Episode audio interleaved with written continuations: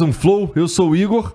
Hoje eu vou conversar com um dos professores mais influentes da internet aí, Paulo Jubilucci, cara. Tudo bom? Grande Igor. Sim, tudo ótimo. Um prazer estar aqui nessa cadeira grande, né? Hum. Várias pessoas que eu admiro já sentaram aqui. Então tá aqui para mim é uma grande honra. Acompanho a tua história, acompanho vocês aí já faz um tempo. Mas é mentiroso, hein, Já Paulão? fui viciado em cortes do Flow lá é, no início. É. Cara, chegou uma hora, tava até atrapalhando meu trabalho, assim.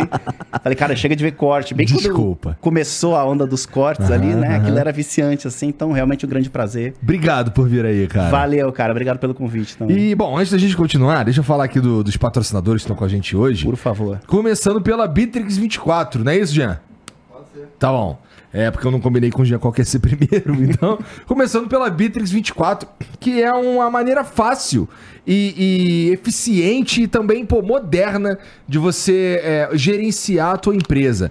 Imagina tudo que dá para fazer dentro do escritório, dá para fazer dentro do, do, do ambiente do, da Bitrix 24 também, é, com, muito, com muito mais facilidade, com muito mais agilidade também.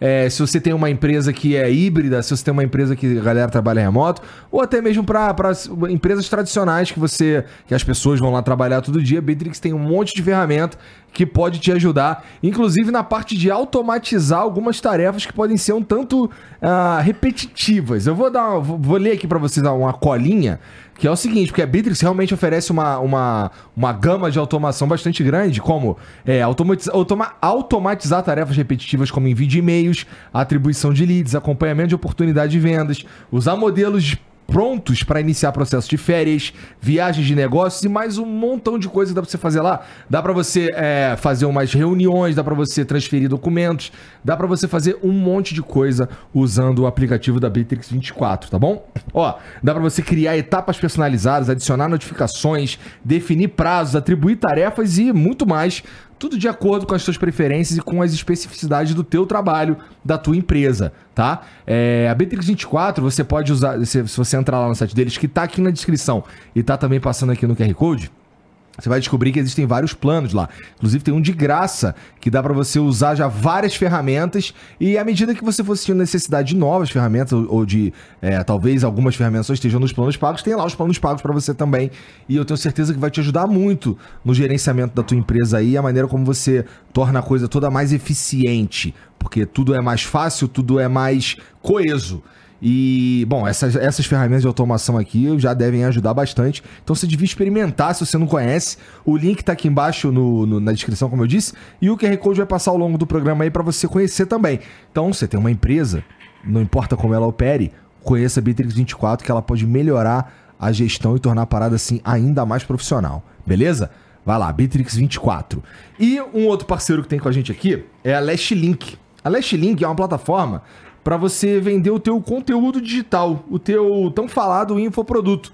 Vamos dizer que você tem aí, você sabe fazer alguma coisa, você é um professor de biologia, você é um professor de inglês, você toca, sei lá, você treina cachorro, você é um músico e você quer ensinar as pessoas, quer criar um produto para vender na internet, a Last Link talvez seja, eu, na minha opinião, é o melhor lugar para você colocar o teu produto lá, cara. Primeiro porque é, o, o, a menor taxa do mercado é com eles, tá bom?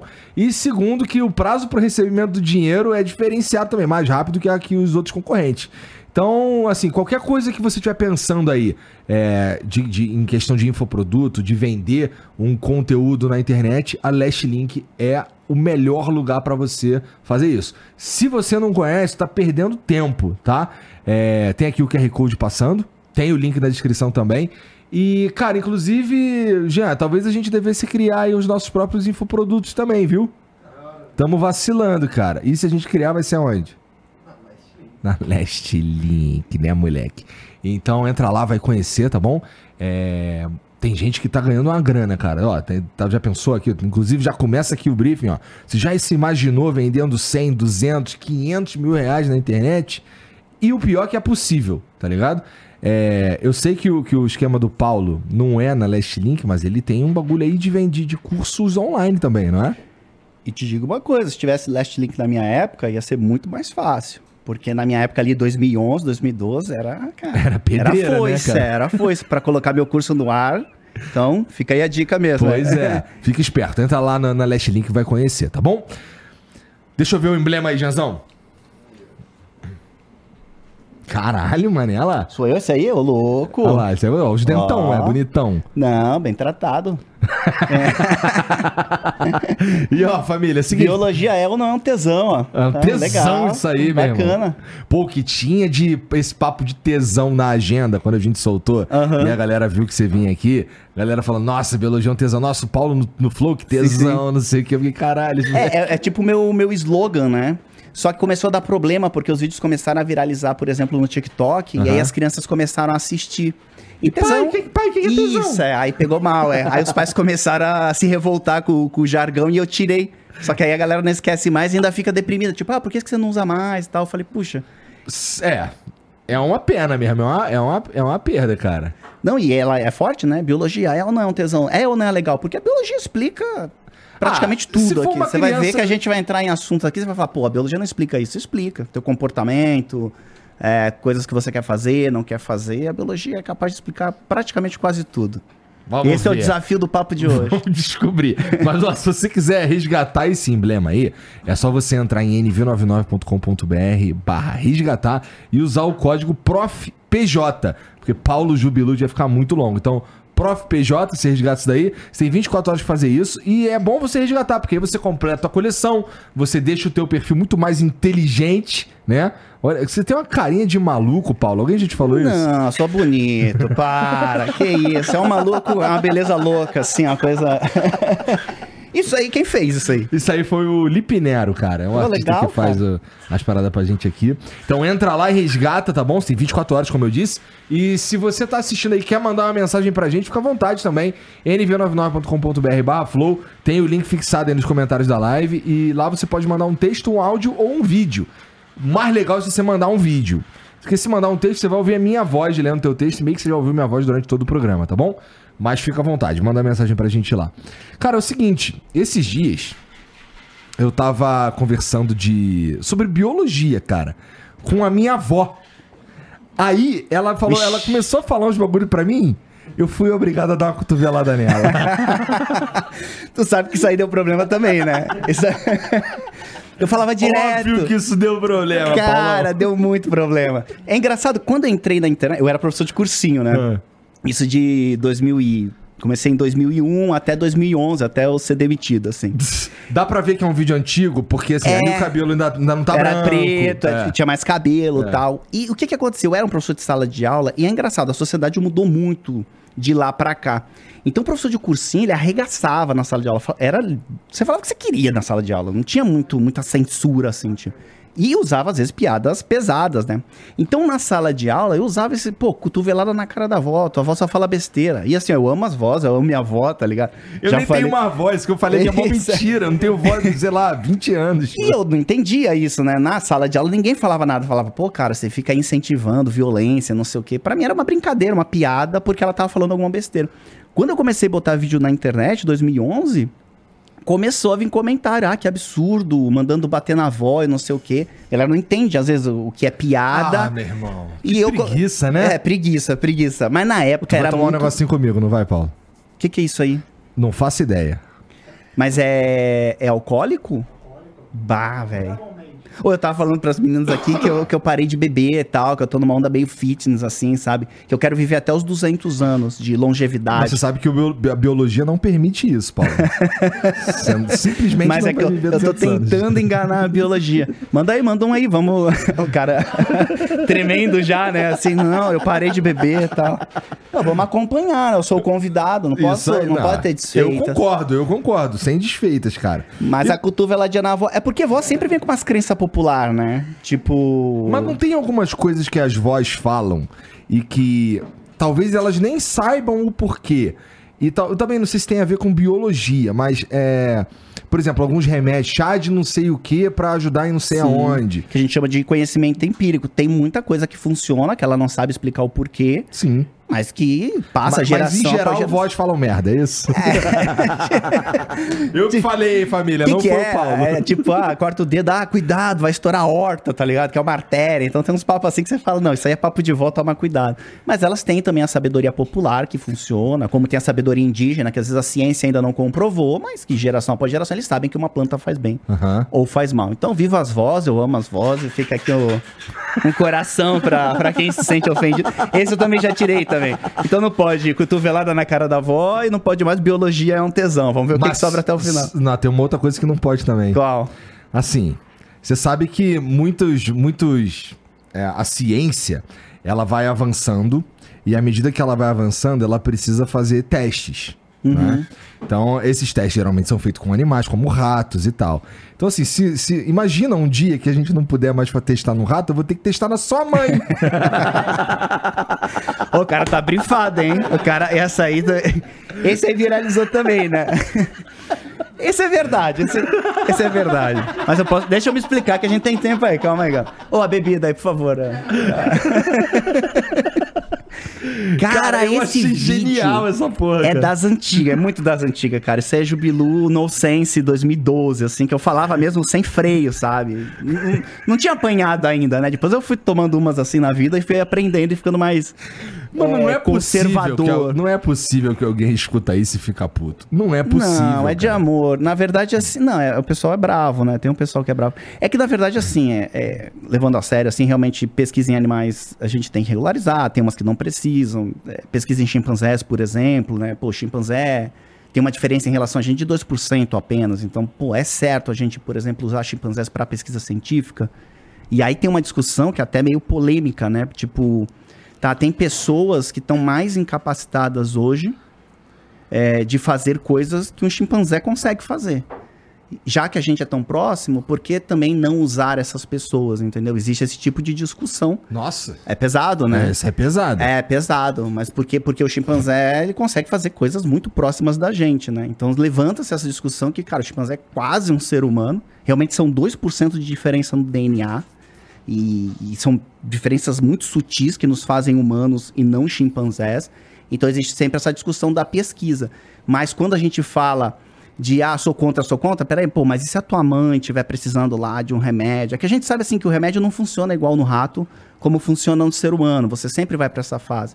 Então existem abusos. Quer ver? Eu vou te contar um, um experimento com chimpanzés que eles, eles queriam ver é, como que era o acidente de carro na velocidade para quebrar o crânio, o que, que precisava. Então eles testavam lá o carro a 10 por hora com o chimpanzé dentro e viu o que acontecia no, no crânio. E fizeram com a 20 por hora, 30 por hora tal. E aí descobriram que a tanto por hora o crânio do chimpanzé arrebentava na parede lá no acidente de carro e que isso também deveria acontecer com, com seres humanos. Foram feitos depois Nossa, é cruel pra cruel, caralho. mas foram feitos 20 mil trabalhos científicos para chegar nessa mesma resposta. Você está entendendo? Então existe realmente um desrespeito ah, um- e um abuso, nós como seres humanos, em relação aos animais, né? Que é uma coisa que a gente pode conversar bastante aqui. E aí tem essa questão do, tá, mas eu quero. E aí eu falei essa aí do testar na. Na mãe. testar na mãe, tipo, porque é um dilema. Foi uma forma de brincar, mas tá, pô, É a um minha mãe dilema precisa da mesmo. cura, e aí tem que testar no chimpanzé, mas o chimpanzé pô, é um animal que é muito próximo da gente. E aí? Mas hoje em dia, É uma discussão, esses, na verdade. esses testes que são feitos em animais é, são mais, pelo menos até onde eu sei, né? Eu não fico pesquisando muito isso daí. Mas esses testes são, são remédios, são ah, cosméticos. São umas paradas mais, mais branda do que o ver se vai quebrar o crânio do chimpanzé, né? Cara, tem de tudo. Por exemplo, tem casos assim, já que o chimpanzé é a nossa pauta, gostoso a bebidinha. Suave, tranquilo. Vamos É, ver daqui é 10 tranquilo, minutos. É, daqui a pouco eu tô cantando aqui. Então, foda que eu já tomei dois Fireball, né? Mas vamos lá. É Fireball o nome disso? Não, Fireball é um, é um negócio ali de canela sensacional. É alcoólico também. Também, também. Mas então, voltando ali ao, ao meu amigo, o, o chimpanzé, Ah. eles estavam, por exemplo, fazendo experimento com um vírus dentro do chimpanzé. Então, eles inocularam o vírus no chimpanzé para ver como que ele ia agir dentro do chimpanzé. E o chimpanzé ficou anos preso numa gaiola, sem brinquedo nenhum, sem nada. Então você. Hoje, hoje já é um pouco mais regularizado. Na minha época da faculdade, por exemplo, na medicina, você treinava é, técnica cirúrgica em cachorro, no Beagle. Sabe aquele Beagle Aham. bonitinho? E aí, meu, errava a anestesia, errava o corte, matava o bicho. E aí chegou uma hora que a sociedade começou: peraí, gente, vamos dar uma. Acabou a festa. E hoje é muito mais regularizado, até para você utilizar, por exemplo, roedores na pesquisa científica, precisa de uma série de, de aprovações, então tá melhorando, mas obviamente o ideal é que a gente não precisasse mais, né? Existem modelos hoje que a gente consegue. Porque você sempre vai chegar no humano, né? Na verdade, o animal é um, um pré-teste, tipo, para ver se não vai chegar no humano. Mas, por exemplo, a fisiologia de um, de um camundongo, eu sempre brinco com isso, ah, no camundongo tudo é possível, até a orelha já colocaram nas costas de um camundongo. Mas quando chega no ser humano, no ser humano, então acaba dando diferente do resultado que deu no camundongo. Então, pô, será que valeu matar o camundongo? É uma discussão super complexa, é bem, bem, bem profunda mesmo, porque tem casos e casos, não dá pra gente generalizar. Né? Mas é. hoje a coisa vem melhorando, mas obviamente ainda existe um, um abuso da gente como espécie que se classifica como suprema, né, o Homo sapiens, utilizando não só os animais, como toda a natureza a seu favor, e a gente caminhando para esse colapso que a gente chama de um ecocídio, né, que vem acontecendo, e esse colapso social que a gente deve. A gente já está. A Covid foi um exemplo, né, de colapso social. Com certeza. A gente vive num planeta cada vez mais doente, né? Porque o Homo sapiens ele tem é, é a espécie suprema. Realmente a gente é muito fez muita coisa legal e nos trouxe até aqui. Estamos ah, aqui, aqui sentado, conversando, aqui, transmitindo pela internet. Exato. Né? Tipo, cara, Pode falar palavrão aqui? Claro. A gente é foda. A gente é pica. A gente é demais. Chupa chimpanzé. Não, mas. Não, bateu o bagulho aqui já, velho. cara manda todo um conceito, né? De. Sobre o chimpanzé. Acabou com o discurso. Recentemente, não, mas... recentemente. Mas deixa eu falar por que a gente não é tão foda. Ah. É... A gente só tem dois problemas, né? A gente tem. A gente é xenofóbico, né? Então, nós matamos uns aos outros e a gente aprendeu a destruir o meio ambiente ao nosso favor. E a nossa sociedade se construiu em cima disso. Só que a gente chegou no limite agora. Né? A Terra está no limite. E, a, e, isso, como a gente vive agora, não dá mais para continuar. E aí existe esse questionamento de uma virada de chave para que a gente. Mas do que, que você está falando? Que tipo de consumo a gente faz que está destruindo a gente? Cara, desmatamento, por uhum. exemplo, né? Por exemplo, o pior problema, 8 bilhões de pessoas. Né? Tem gente pra caramba no planeta. Essas pessoas consomem, consomem recursos. Esses recursos vêm da Terra. Eles são limitados. Então, quando no planeta vivia, sei lá, um milhão de seres humanos, a impressão que a gente tinha é que isso era inesgotável. Todos os recursos. Para fazer isso aqui, você precisa de minerais, então, cara, foi feito desmatamento, né? Fazer, foi feito mineração para fabricar isso, para fabricar câmera, enfim. Tudo aqui veio de alguma fonte natural, né? Com certeza. Isso causou desmatamento. Essas florestas estão acabando. E o um mundo sem florestas é um mundo diferente do que a gente sempre viveu. Nós evoluímos lá na savana, né, na África, todo o nosso cérebro ele evoluiu dentro da natureza. Nós não fomos feitos para viver em cidade. A cidade é um, é um relapso aí que aconteceu na humanidade, que a gente foi, fez agricultura, foi se juntando. Opa, vivemos todos juntos. Tanto que vocês ficam gripados toda hora aqui em São Paulo. Porque vivem aglomerados, né? Vocês, quando, quando, a, quando vocês têm um feriado, nenhum de vocês fica aqui. Vocês saem igual uns loucos, pegam nove horas de trânsito para pegar uma praia poluída ali só para ter um pouco de natureza. Por quê? Porque o nosso cérebro foi moldado para viver na natureza. E a nossa sociedade, nos últimos 200 anos, cresceu em cima da queima de combustíveis fósseis. Né? Verdade. Que a gente descobriu, cara, a gente não era nada até 200 anos atrás. Era, puta, medieval, negócio, pá, cagava na casa, do lado, cinema, enfim, era, era o caos. Quando a gente descobre como produzir energia através de combustíveis fósseis, cara, aí a nossa sociedade, pum. Aí, e nós, nós estamos, nesse momento, no auge da sociedade humana. Nenhum, Todo dia a gente tá no auge, né? Cada dia que a gente vive, a gente tá no auge. Nenhum ser humano em toda a história da humanidade esteve num momento tão pleno como nós estamos agora. Obviamente, tá cheio de problemas, o cara tá ferrado lá em casa, pô, tá sem grana, ah, mentira. Mas, cara, não tinha anestesia um tempo atrás, não tinha antibiótico. Você cortava seu braço, você morria. Pegava lá uma infecção, morria. Ficava gripado, morria. A expectativa de vida do ser humano era de 30 anos. 35? Quanto que você tem? 38. 30, já tinha morrido. Já tinha ido pro espaço. Já tinha.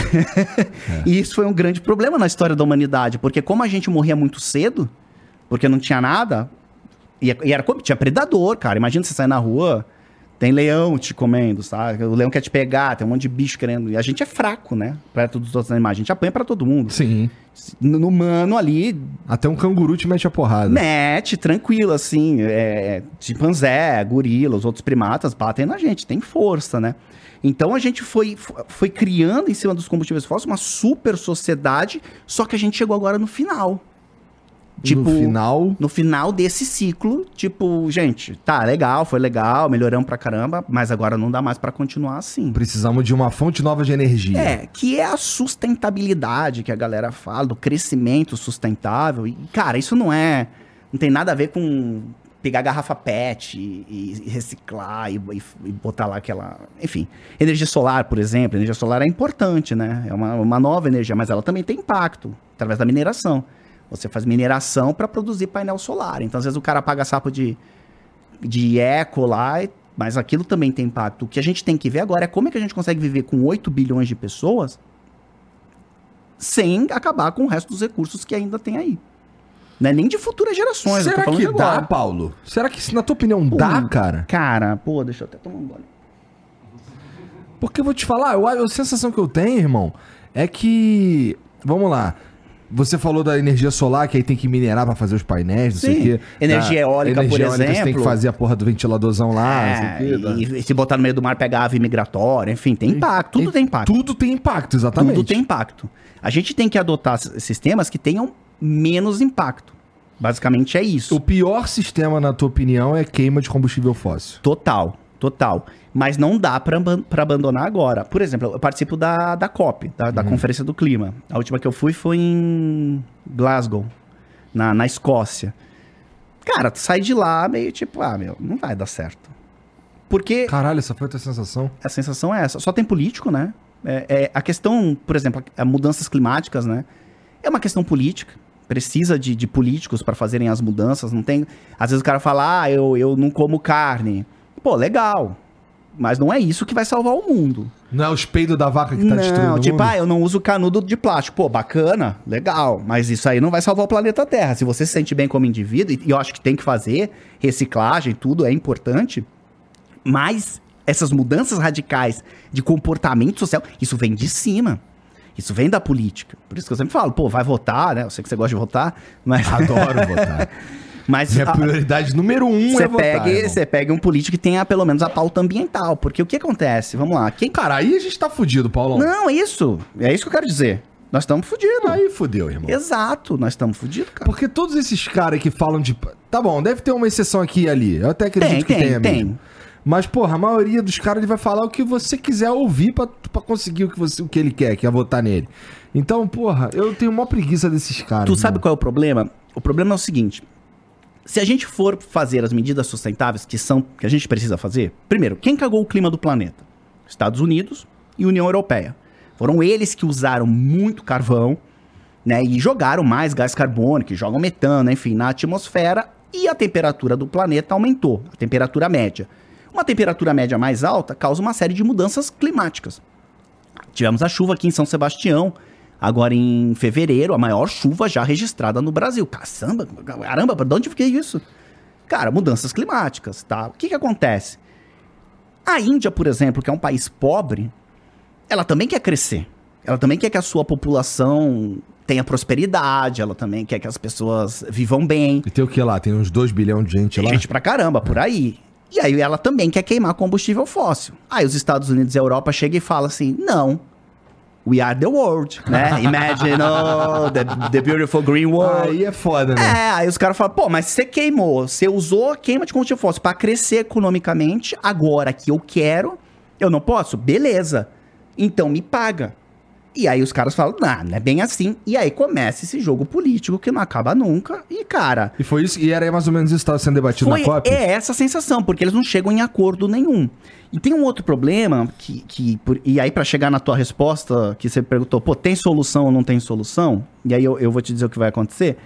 Tem um outro, um- uma outra questão, que é o crescimento econômico. Se eu adotar medidas mais sustentáveis, pode acontecer do crescimento econômico ser menor. E obviamente que isso vai afetar o quê? As classes menos favorecidas, Claro. classe D, classe C, a classe média, vamos pegar Brasil, por exemplo.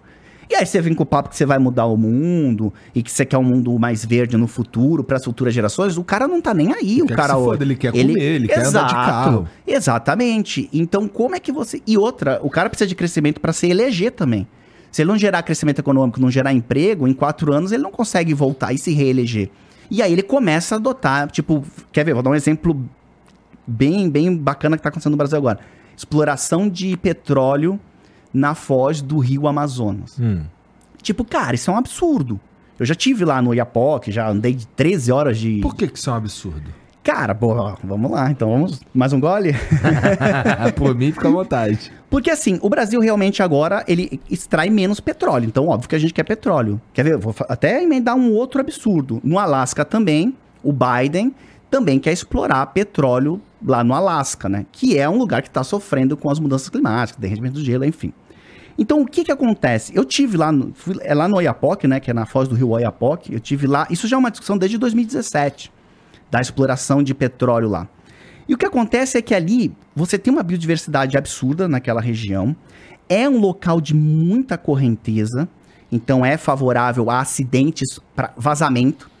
Né? e é a foz do rio Amazonas. Ali sai muito nutriente que vai abastecer, inclusive, o Caribe. É tão grande ali a, a- quantidade de sedimentos e, e- e nutrientes que chegam ali na foz, que isso realmente vai afetar toda a biodiversidade.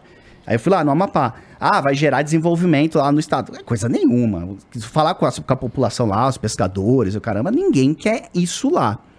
Mas, então se a gente pegar nesse ponto de vista, é, não vamos fazer, até porque o Brasil hoje tem grande chance de ser o número um em sustentabilidade. Nossa energia é limpa é hidrelétrica. É uma baita energia. Tudo bem, ela impacta. É o que eu falei, tudo gera impacto. Mas o que que gera menos? Então, em relação. A gente não queima carvão quase. A gente tem termoelétrica, mas não queima muito carvão. Europa queima. A Então, gente queima carvão quando a gente não consegue suprir com a hidrelétrica. Exatamente. Agora, tem países na Europa, por exemplo, que, Que é a principal fonte, né? É, a própria Alemanha agora tá queimando carvão pra caramba lá com essa guerra e tal, enfim. Que, Sem gás. que caga a regra lá de vamos ser verdes, né? E, e aí tá agora queimando lá, enfim.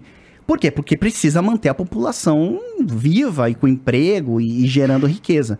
Então, se você pensar por esse lado, da riqueza, do crescimento econômico, ah, beleza, vamos botar petróleo lá. Mas para quanto tempo é esse petróleo? Qual é o impacto que ele vai gerar? Porque, assim, ó, uma coisa que acontece, o Brasil tem a Amazônia. Tanto que agora vai ter a COP em 2025 em Belém. E isso é muito bom. O Pará, que é o estado com a maior quantidade de desmatamento no Brasil, né? Vai ser lá.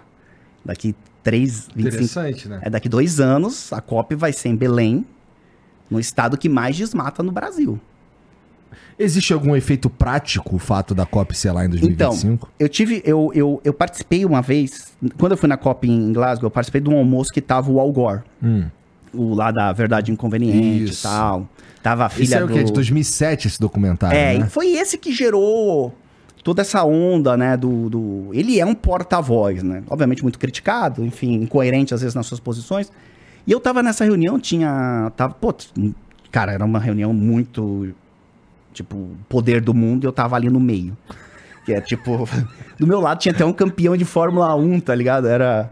Caralho, eu fico, eu fico me imaginando também, assim. Imagina, eu fico pensando assim, eu no teu lugar ali, olhando aqui assim os figurão, os caras, um Figurão, de líder, isso, os figurão. Um monte de líder mundial, os caras que, na verdade, vão decidir o futuro da humanidade, o caralho, e aí tá Isso. ali o Paulo Jubilucci. Tô ali perdidaço. Doido pra dar uma cotovelada em alguém. Doido. E aí, não, e o pior, eles falavam o tempo todo do Brasil, o tempo todo da Amazônia. Então, todos eles falam da Amazônia, porque a Amazônia realmente tem um grande poder de dar uma amenizada na temperatura do planeta. Ah. E eles estavam até, eu lembro na época, estavam tipo tirando sarro do Brasil. eles têm na, na, na Amazônia? Cara, interesses diversos. É. Vamos lá, vamos pegar, por exemplo, Noruega. Que a galera fala, ah, fundo da Amazônia, tá, a Noruega bota dinheiro. Pô, a Noruega tá lá atrás, lá derretendo gelo. Eles querem que a gente mantenha a Amazônia de pé. Nem sempre é uma ONG que quer dominar a Amazônia. Obviamente, todo mundo gostaria de ter a Amazônia. O Brasil tem. Mas o que eu queria te dizer é que existem fundos mesmo de investimento, bancos, que têm dinheiro para projetos na Amazônia. Para manter ela de pé, porque ela é importante para o mundo para o planeta Terra. Então, por isso que, que a gente fala dela. E o Brasil tem a Amazônia como um negociador mesmo. Beleza, ó, não vai ter mais desmatamento. Desmatamento zero até 2030. Mas me paguem por isso. Porque o mundo depende da Amazônia. Então, o Brasil tem uma carta na manga muito grande. Por isso que eu digo, por isso que explorar petróleo na foz do Amazonas tem muito mais dinheiro. Tinha um, tinha um dado que eu estava lendo, hoje tem 300 trilhões de dólares prontos para investimento em, em, projetos relacionados à sustentabilidade. De, de fundos sérios, né? ONG, esse, esse papo de que quer dominar a Amazônia. Tem essa galera também, né? Por exemplo, a China. A China compra muita terra no Brasil com água. A China faz uma coisa muito interessante, né? ah. Vamos falar de agronegócio, assim, é... Soja. A gente planta soja pra caramba. A maior parte da soja é para produzir ração animal, para produzir ração para gado. Sim. E a gente exporta boa parte dessa soja para a China. Então a gente destrói floresta, a gente destrói água nossa, patrimônio natural do Brasil, riqueza brasileira, para alimentar gado chinês. Sabe? Então, esse é o questionamento, cara. E eles são espertos, óbvio. Destrói aqui e, e, e alimenta lá. Não vou destruir aqui, embora eles também. Eles até estão caminhando para sustentabilidade, né? Tem as cidades mais poluídas do mundo, são na China, né? Também vivem mal lá. Mas, de qualquer forma, cara, eles vêm e destroem o nosso país, no, o nosso patrimônio. Então o Brasil tem algo que ninguém mais tem. Nossa, mas isso é um xadrez muito complexo, cara. Total. Aí, respondendo a tua pergunta, tá? Que eu não respondi ela ainda. Tem solução? Cara, eu acho difícil. A gente chegar num mundo de sustentabilidade, em que as pessoas abram mão. Porque a gente tem que se reinventar como sociedade. Essa forma como a gente vive hoje, esquece. Não vai rolar. Tem que, tem, a gente nem sabe qual é a nova forma. Mas tem, depois posso te dar alguns exemplos de coisas legais que dá para fazer. Mas assim, talvez a gente tenha que entrar em colapso. Colapso. O que, que, é colapso? Vamos lá. Uma crise energética mundial? Uma crise energética mundial, uma crise alimentar mundial. Porque com as mudanças climáticas, por exemplo, a região centro-oeste do Brasil está cada vez mais seca. A galera não consegue associar que isso está relacionado com desmatamento. Porque floresta produz chuva por um fenômeno que a gente chama de evapotranspiração. Então a planta ela joga um vaporzinho na, na, na nuvem lá. A Amazônia produz chuva para a região centro-oeste, sul e sudeste. Sem Amazônia não tem essa chuva. E o desmatamento ele vem do centro-oeste, que a gente chama de arco do desmatamento, ele vem do centro-oeste e vai subindo, né? Então ali naquele arco. Aquele arco já não chove direito. Eu já fui lá, fiz uma série lá biomas do Brasil. Pô, não chove como chovia antes. Não chove, produz menos alimento, o alimento fica mais caro e no bolso sempre da população mais vulnerável. Esse desmatamento geralmente é feito para quê? Para pôr gado? Gado, 70% é gado e 30% vamos botar plantas, né? Tá. Mas a, a, maior, o maior impactante hoje, principalmente agora na Amazônia, é gado. Porque gado é fácil depois para você, por exemplo, é grilagem, terras públicas. Tem muito, tá, tá feia a Amazônia Caralho, lá. Caralho, né? que coisa, né? Porque assim, a gente tem, a gente tem essa puta riqueza que é recursos naturais pra caralho que a gente tem aqui no Brasil. E a gente só não é muito bom de gerenciar, né? A gente é meio ruim na, pra gerenciar isso daí. Cara, o Brasil é grande, maior parte da população pobre, e é difícil você preservar o meio ambiente quando a população é pobre. Né, você fala lá do né, garimpo, né? Puta, garimpo é uma atividade extremamente impactante. Teve até o, a treta agora lá com os Yanomamis. Uhum. Essa guerra é antiga, né? Isso vem desde 1500. Essa questão de, é verdade. De, de, de, dominando lá as terras indígenas. É fato que terra indígena é a melhor forma hoje para preservar floresta, para proteger floresta, tá? Então terra é, é, de, é delimitar a área dos caras, deixar eles lá. Delimita ali. Se você pegar fotos de satélite, você vai ver que você acompanha desmatamento, ele vai vindo e ele para na terra indígena. E óbvio, aí os caras querem entrar ali, pegar mais terra, porque acham que a terra do índio é muito grande. Só que o cara, o, o indígena, ele precisa de biodiversidade para ele se alimentar lá. Conforme ele vai sendo esmagado, por exemplo, por fazendas ao redor, que é o que vem acontecendo, tem menos comida, ele, ele consegue produzir menos, e aí eles entram, eles entram nessa guerra. Mas é importante para preservar. Agora, como você tem. Fala lá do garimpo, fala, pô, se você falar com o garimpeiro lá, ele não sabe o que fazer da vida. Tipo, não é que ele não é tá... é defender a atividade, a atividade é, tem que parar mesmo, né? Só que a gente tem que estudar o que, que a gente vai fazer com, com o garimpeiro. Ele é, é, é, é, também uma vítima do sistema, porque ele só sabe fazer aquilo. Chega lá, pô, tira, tem o bandido, tem o atravessador, mas tem o, o tiozinho ali, coitado, numa vida miserável, que tá lá no rio implodindo e, e tentando achar ouro, alguma coisa. Então, se você não tiver o trabalho com o tiozinho, não vai é ter preservação ambiental. Você tá entendendo? Ah, o cara lá faz atividade, por exemplo, biopirataria. Os caras pegam aranha. Vão lá na floresta e pegam aranha e vendem aranha por. Tem, tem todo um mercado de, de animais da, da Amazônia que são vendidos pro comércio. Aranha é foda. Cara, tem uma galera que ama aranha. Eu tô ligado os amigos que pega papagaio, pega uns bagulho Tem, assim. tucano, aves, mas até aranha, serpentes, por exemplo. Tem uma aranha brasileira, que é a Terafosa blonde, que é, que é uma aranha... É a maior caranguejeira que tem no mundo, ela é gigante. Essa aranha vale muita grana no, no, no mercado ilegal. Ô, louco, esfirrinha. Nossa, É. Caramba. Mas eu posso deixar aqui, né? Depois Pode. o pessoal não come, né? Não sei, tem que ver Quando direitinho acaba. aí, né? o vagabundo é foda aqui, cara. O vagabundo faz sumir. Mas enfim, esse cara que pega uma aranha que custa lá, sei lá, é, mil dólares, ele ganha um real por aranha. O cara que tá lá na floresta, ele vai ganhar um real por aranha. Então ele pega lá 30 aranhas, ganha 30 reais. Então esse cara é a vítima. Aí chega lá e prende esse cara. Não, tem que pegar o atravessador, o cara que faz o, o, o, o graudão. Então, se você não tiver um trabalho de pegar essas pessoas que estão ali em situação vulnerável e, e- e fazer alguma coisa para que elas consigam mudar de, de atividade, é difícil você acabar com isso. Pô, a Amazônia é gigante, cara. Sabe quantos fiscais tem pra olhar toda a Amazônia? Do Ibama? 300. Não dá, né? Não dá, cara. E tá dominada pelo tráfico de drogas, por tudo, por várias atividades legais. Dá, dá medo andar por lá, entendeu? Eu lembro que eu, quando eu fui lá pro, pro, pro Oiapoque pra ver a questão da foz do Rio Amazonas, eu fui com o pessoal do Greenpeace, né? Eles que me levaram. E a gente não podia falar que era do Greenpeace. E eu, né, eu cheguei assim, tipo, todo influencer, né? Fazendo videozinho. Fala galera, tô aqui no Oiapoque e tal, pô, tô aqui com o pessoal do Greenpeace. Eles, não, pelo amor de Deus, cara, a gente vai morrer aqui, tá louco? E aí a gente foi lá, meio escondido, pra ver a situação, pra conversar com as pessoas lá, pra visitar os indígenas, pra ver como eles vivem. Então tem toda essa questão.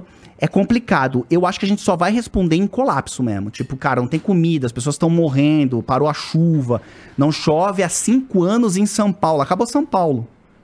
Cinco Acabou? anos, acabou, Acabou São mesmo. Paulo. Tem Isso ia mais energia acontecer. elétrica, não tem mais nada. Cape Town, que é na cidade do Cabo, na África do Sul, foi a primeira cidade que, que, que chegou ao ponto zero de não ter água. Do exército é, defender os últimos redutos de água para não ser roubado. E aí deu uma- um milagre lá que choveu de novo e eles conseguiram. Mas você vai pra África do Sul, por exemplo, cara, é cheio de recado. Tome banho de um minuto e não sei o quê, porque os caras têm sérios problemas com água.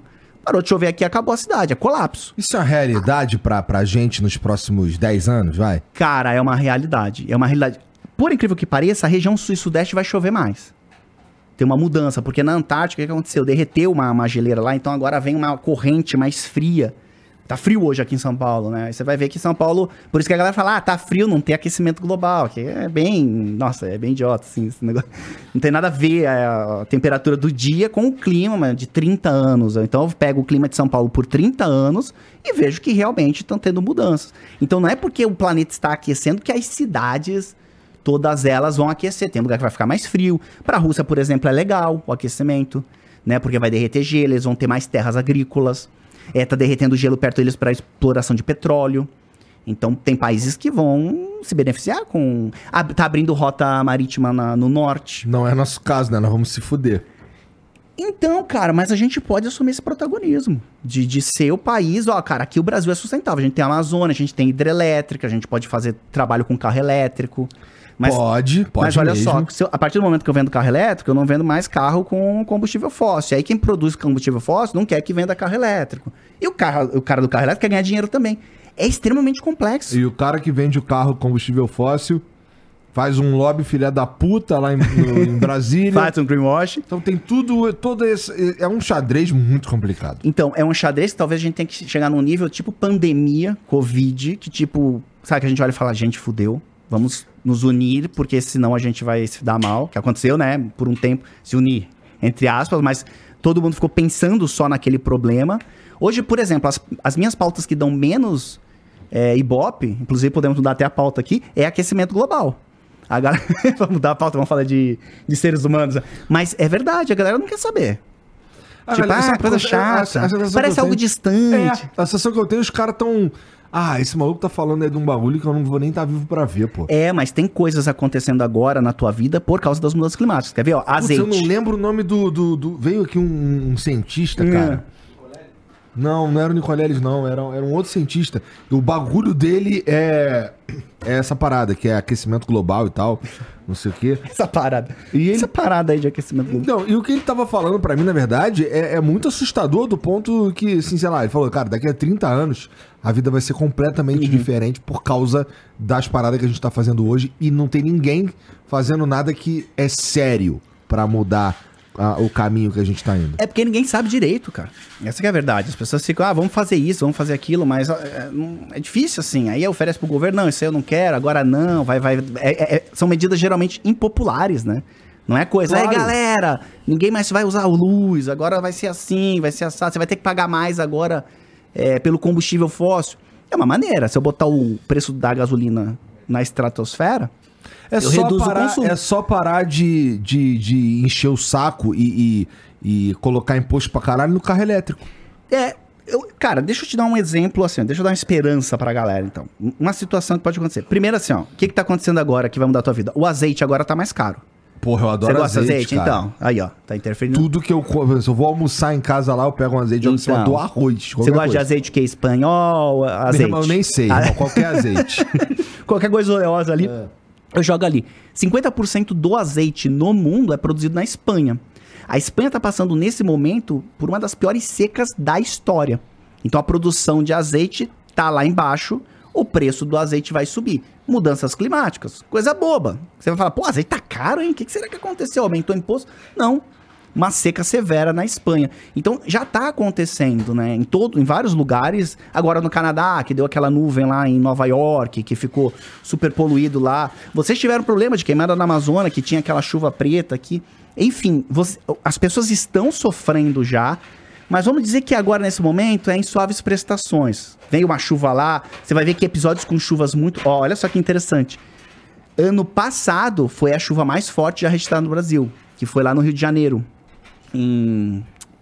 Qual o nome da cidade lá? Petrópolis. Petrópolis. Foi a maior registrada. No ano seguinte, a maior São Sebastião. Então você vai ver mais frequência nesses eventos climáticos catastróficos. Nós tivemos o, o furacão mais duradouro da história que a gente já registrou em Moçambique esse ano, no início desse ano. Então as coisas estão acontecendo, mas óbvio, não dá ibope, não dá clique, não vale a pena, você bota lá no, no site, ninguém clica, então o patrocinador fica bravo. Então não é um assunto atriz, celebridade, são assuntos que engajam mais do que, infelizmente, né? Do que mudanças climáticas, cara, tá nem aí. Mas já tá acontecendo, mas as pessoas às vezes não sabem disso. E a Greta? Ela é chata pra caralho mesmo? Cara, a Greta, quem conhece ela? Na Copa a gente teve junto ali, mas. Ela parece ser chata pra caralho. Eu não tive a oportunidade de bater um papo com ela, tá ligado? Sentar assim, e aí, Greta, como é que tá tal. Eu- mas ela teve num. Quem é metido é o Leonardo DiCaprio, cara. Ele é metido? Ele é metidaço, assim, ó. Porque o que acontece? Esse almoço dos chiques aí, Ah. que eu tava lá. Por que, que eu tava Calma aí, lá? como é que é, como é que eu como é entrei foi lá, né? lá, é isso, é. Foi o YouTube que me botou lá. O próprio Foi YouTube o Google. O Google. é nada. É, o Google que me colocou lá. Porra, maneiro. É, eles têm um trabalho bem, bem bacana, assim, de, de- dessa questão de sustentabilidade, e aí eu represento eles. Então, esses eventos bacanas aí, eles me mandam pra todos eles. Como é que eles, como é que eles mantêm o servidor do YouTube? Então, inclusive. Não, é bem legal isso aí, essa pergunta, porque nesse almoço tinha um cara lá de inteligência artificial mostrando tudo que o YouTube vem fazendo pra reduzir o consumo dos servidores dele. Ah. Mas assim, tem consumo. E a gente precisa. Vamos fazer o quê? Vamos desligar o servidor? Não, é 100% necessário. Exato. Agora, A gente tem que pensar como é que a gente aumenta a eficiência desse servidor para ele não ser tão impactante. É isso. A aviação, pô, vocês não falaram aquelas asneiras.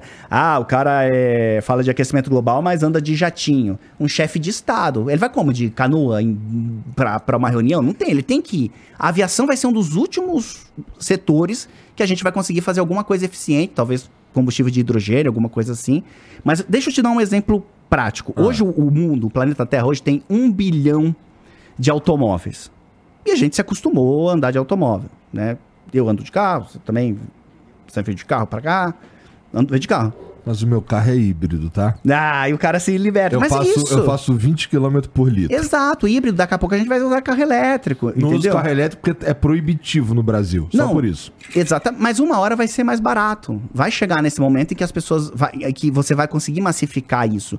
Mas, por exemplo, a gente fala agora de inteligência artificial, então vamos falar de carro autônomo.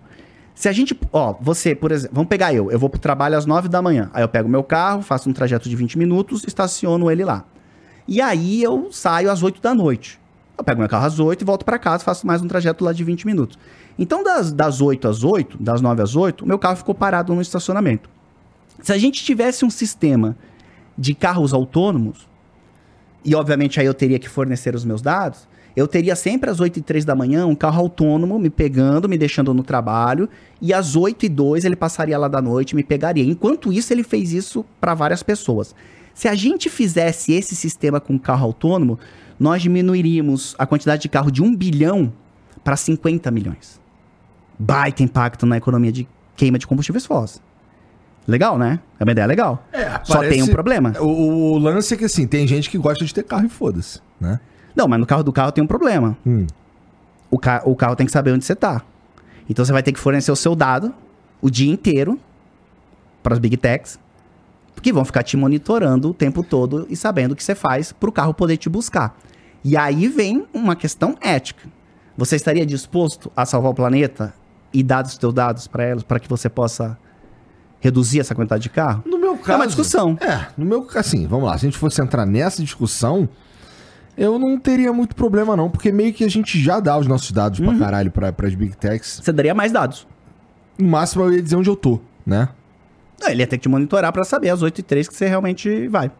Aí, aí, Mas olha você sabe só. que se eu andasse de Uber pra, pra. Se eu viesse pro trabalho de Uber, não sei o que, o caralho, em uma semana o Uber sabe minha rotina, né? Então, assim, eu meio que já dou meus dados. Ah, mas é melhor o Uber do que. Mas acontece, por exemplo, se uma máquina, se um algoritmo sabe os teus dados, ele pode te manipular. Pode. Vamos fazer Já um, ó, manipula, olha o cara. Waze. Já manipula. Eu descobri esses dias, por exemplo, eu tava lendo. Eu gosto de ler é, livro eletrônico, né? Que a Amazon, por exemplo, ela monitora todo o teu comportamento no livro.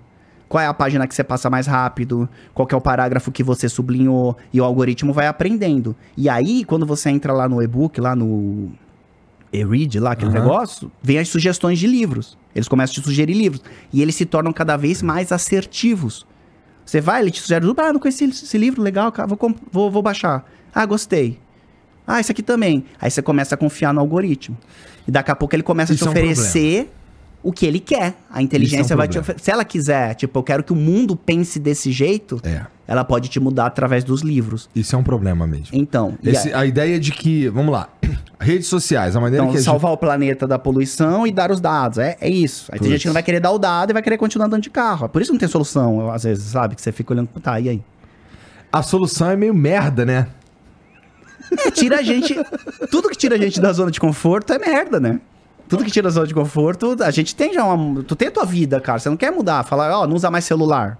Porque isso aí tem mineração e tu joga fora toda hora, ou tu doa, sei lá, enfim, isso causa impacto, tem trabalho escravo, começa. Se eu fizer a- Fudeu. o caminho do teu celular, você começa a chorar, cara. É verdade. Se eu chegar lá nos cafundós da floresta tropical no Congo, você vai falar: caramba, cara, eu vou jogar meu celular fora. Então, e aí eu falo: fica sem celular? Não, eu tenho que te arrumar uma outra opção. É nesse momento que a gente tá. E com as pessoas relutantes, né? que Falando, tipo, ah, eu não quero. E deve ter uma galera que fala assim, ah, isso é muito complexo. Exato. foda-se, deixa rolar. Foda-se. E tipo assim, ah, vai morrer mesmo. E tipo, a galera não quer se incomodar, o cara quer pagar a conta dele no dia a dia. E é muito interessante que assim, o, o- o- nós, vamos, nós vamos chegar num ponto que a gente não consegue mais existir como. Essa sociedade, pelo menos, não consegue mais existir. Entraremos em colapso. É, poderemos até desaparecer. E a Terra só vai continuar e foda-se. podemos desaparecer, como várias espécies já desapareceram, né? 99% das espécies que já existiram nesse planeta já sumiram, não existem mais. Isso pode acontecer com a gente. É que a gente é muito arrogante, né? Tipo, pô, mas nós somos, pô, a gente é homo sapiens, gente é né, pica, irmão? meu irmão. Né? O chupa chimpanzé, né? nós, nós, aqui não, homo sapiens, nós vamos arrumar um jeito aí de... Mas tem os bichos mais pica que nós, Paulo. Tipo, ó. Fala um. Reza a lenda que a barata, ela sobrevive é, explosões nucleares, meu irmão. Não, barata. Barata é o bicho do demônio, cara. Barata, você corta a cabeça, o bicho anda. E ele continua andando assim. Aguenta a radiação. Então, muito pica, né, cara? Que, ó, a galinha. A galinha é basicamente o tetarata, o tatara, tatara, tatara, tatara, tatara, tatara, tatara, neto do, do Tiranossauro Rex. É, isso aí mesmo. Galinha é um bicho estúpido, né? Só existe porque a gente domesticou ali e fez aquele troço lá. Não voa e tal. É meio bobada assim. A galinha. Se não fôssemos nós, a galinha não existiria. Tem assim. mais, tem mais frango no mundo que ser humano, cara. Tem gente, tem muito, cara, tem muito frango. É muito frango. Muito frango. Frango que não acaba mais, assim. Mas, por exemplo, tem um bicho aí, bicho tubarão, por exemplo, né, que tá assustando a galera aí. Ah. É, que apareceu até o vídeo comendo turista. Tu viu? Vocês não viram esse que vídeo? bad vibes isso aí, cara. Não, mas eh, você não quer um bicho que bota banca no ser humano? Fala aí um bicho aí que bota Pô, banca. tubarão. Tubarão é um bicho. Ontem, cara, você não soube? 28 toneladas de barbatana de tubarão apreendidas aqui no Brasil. Uma parte em Itajaí, outra parte eu não sei onde é que foi, acho que- não sei se foi em Santos. É a maior apreensão de barbatana de tubarões do mundo, no Brasil, Pra vender pro mercado chinês. A galera usa a barbatana de tubarão pra afrodisíaco, né? Pra, pra Viagra. Ficar galudo. Isso, e não funciona. Não, Não? funciona. Não, não funciona. Ah, não, cara. Não funciona, cara. E o chinês acha que funciona, tá ligado? E aí ele mata. Cara, eu, eu- são. Cara. Como é que tu sabe que não funciona? Não, as pesquisas mostram, né? As pesquisas que eu Não, não. fiz mostram. Tomei muita sopa de barbatana, né? O cara fala. Mas assim, uma quantidade absurda de tubarões. E aí teve, na semana. Então nós tivemos essa apreensão ontem. Na semana passada a gente teve um turista, um turista lá no Rio Vermelho. No Rio Vermelho. Rio Vermelho é o bairro de Florianópolis, né? Lá no Mar Vermelho, no Egito. Foi comido por um tubarão tigre. Foi comido. Vocês não viram o vídeo? Nossa, viralizou, cara. Você não viu? Comido, Comido mesmo. filmado, assim, ó. Filmado. Tipo, a tia tava. sei Cadê, lá, Jean? Aham. É fácil. Cara, é pesado, hein? Não sei se, se não vão te. Não é family friendly, tá ligado? Ah, pau no cu disso. É? Não, beleza. Adoro. O Igor tranquilo. Ah, foda-se, bota esse troço aí. Mas o tubarão vem e come o turista. E a tia, oh my god, oh my god, oh my god. Enfim. E aí eu, a eu vou galera. olhar só assim, ó. Ficou muito sinistro. Não, e eu fico- filmando, né? A tia filmando. Então, quando chegou o barco. saiu no jornal, pô. Cadê? Ó, impróprio, eu falei pra ti. Ah, tu tem que tá, tem que tá, tem que tá logado, será? Tá logado. Caralho.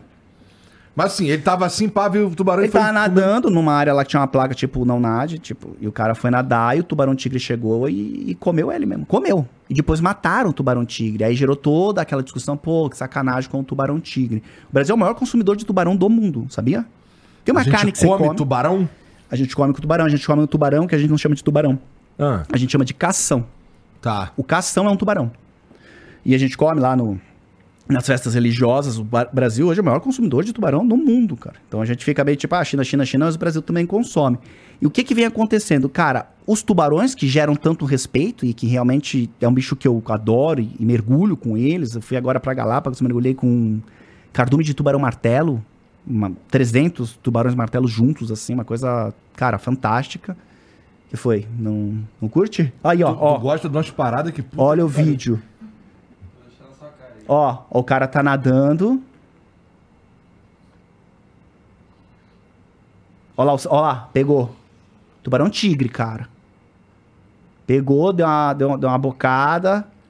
Deu uma, ó, deu uma volta. Ó lá, sangue. Tu viu? Ó. Caralho, que deprê, viado.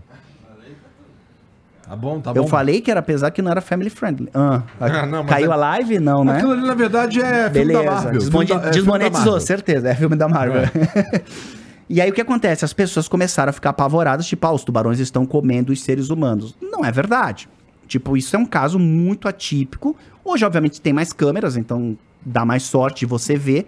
Mas ao todo, no ano, ano passado foram 52 ataques de tubarões em todo o mundo, só 5 mortes. Então é bem raro de acontecer. Nós sim que matamos os tubarões por causa de barbatana, por causa de cação. E foi muito engraçado, porque eu tava em Galápagos e esse, esse mergulho é uma parada que você fica oito dias num barco em alto mar, só mergulhando.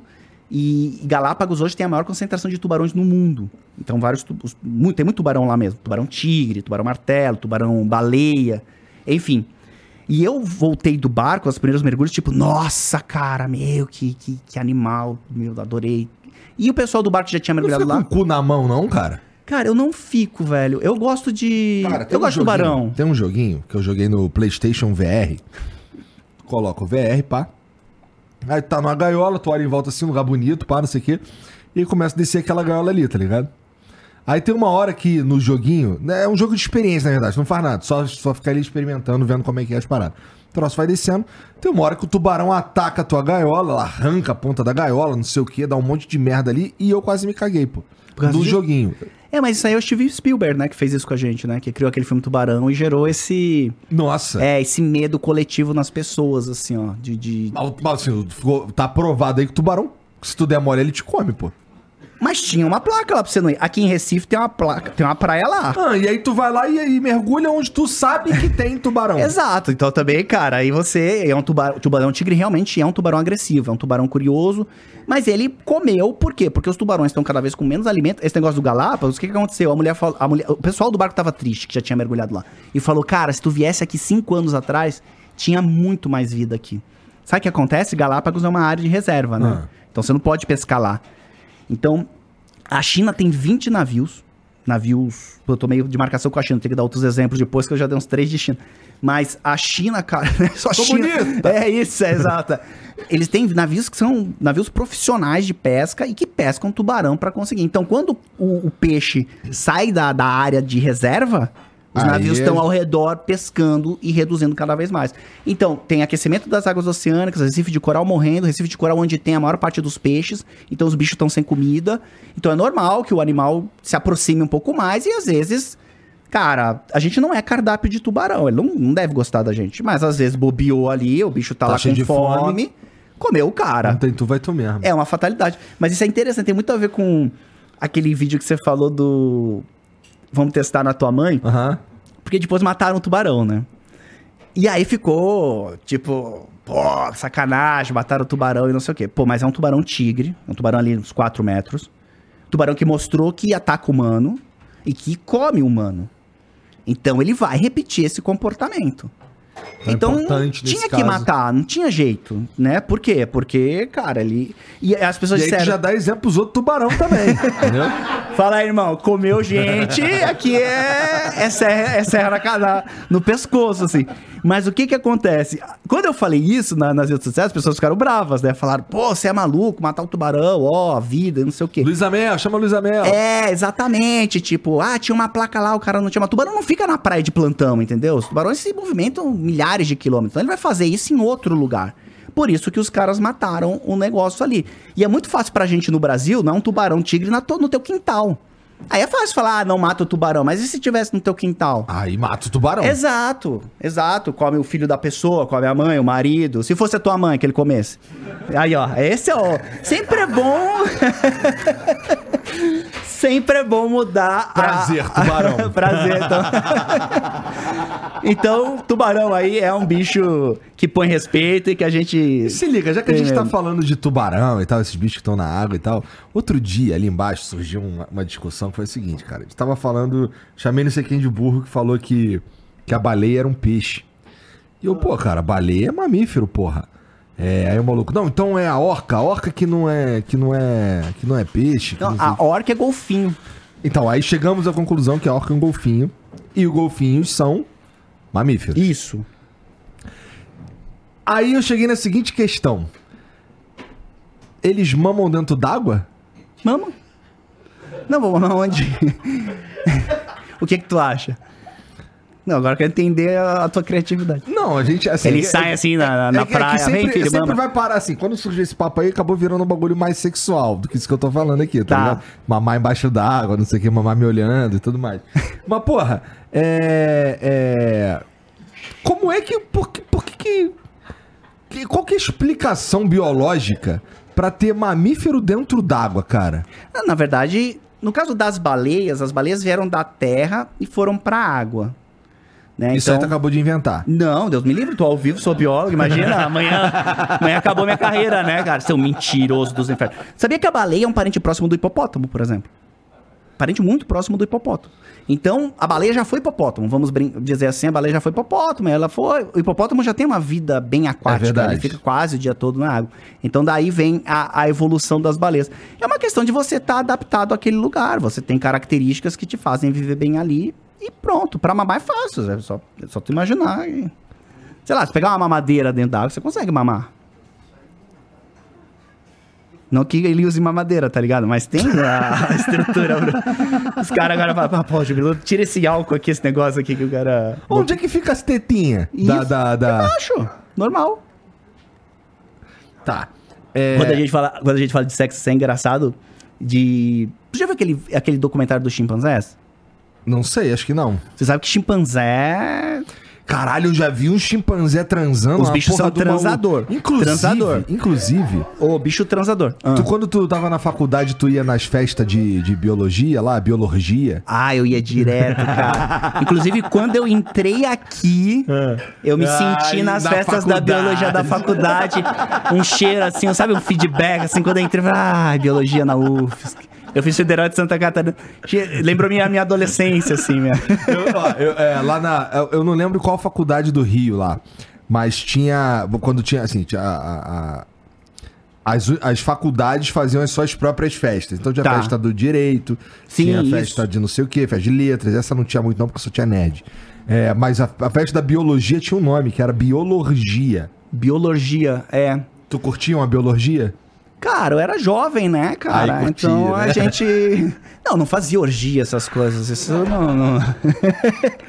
Mas estava no chimpanzé, cara. Mas os chimpanzés. Falando em orgia, os chimpanzés gostam de orgia. Cara, eu o já ser um humano, o ser humano não é de orgia. Os chimpanzés são. Tu sabia? Olha, isso é muito interessante de falar. Existe um comportamento nos seres humanos que é um dos motivos, é um comportamento animal que a gente faz que nenhum outro animal faz. Que é? A gente transa escondido. Ah, tá. Nenhum animal transa escondido.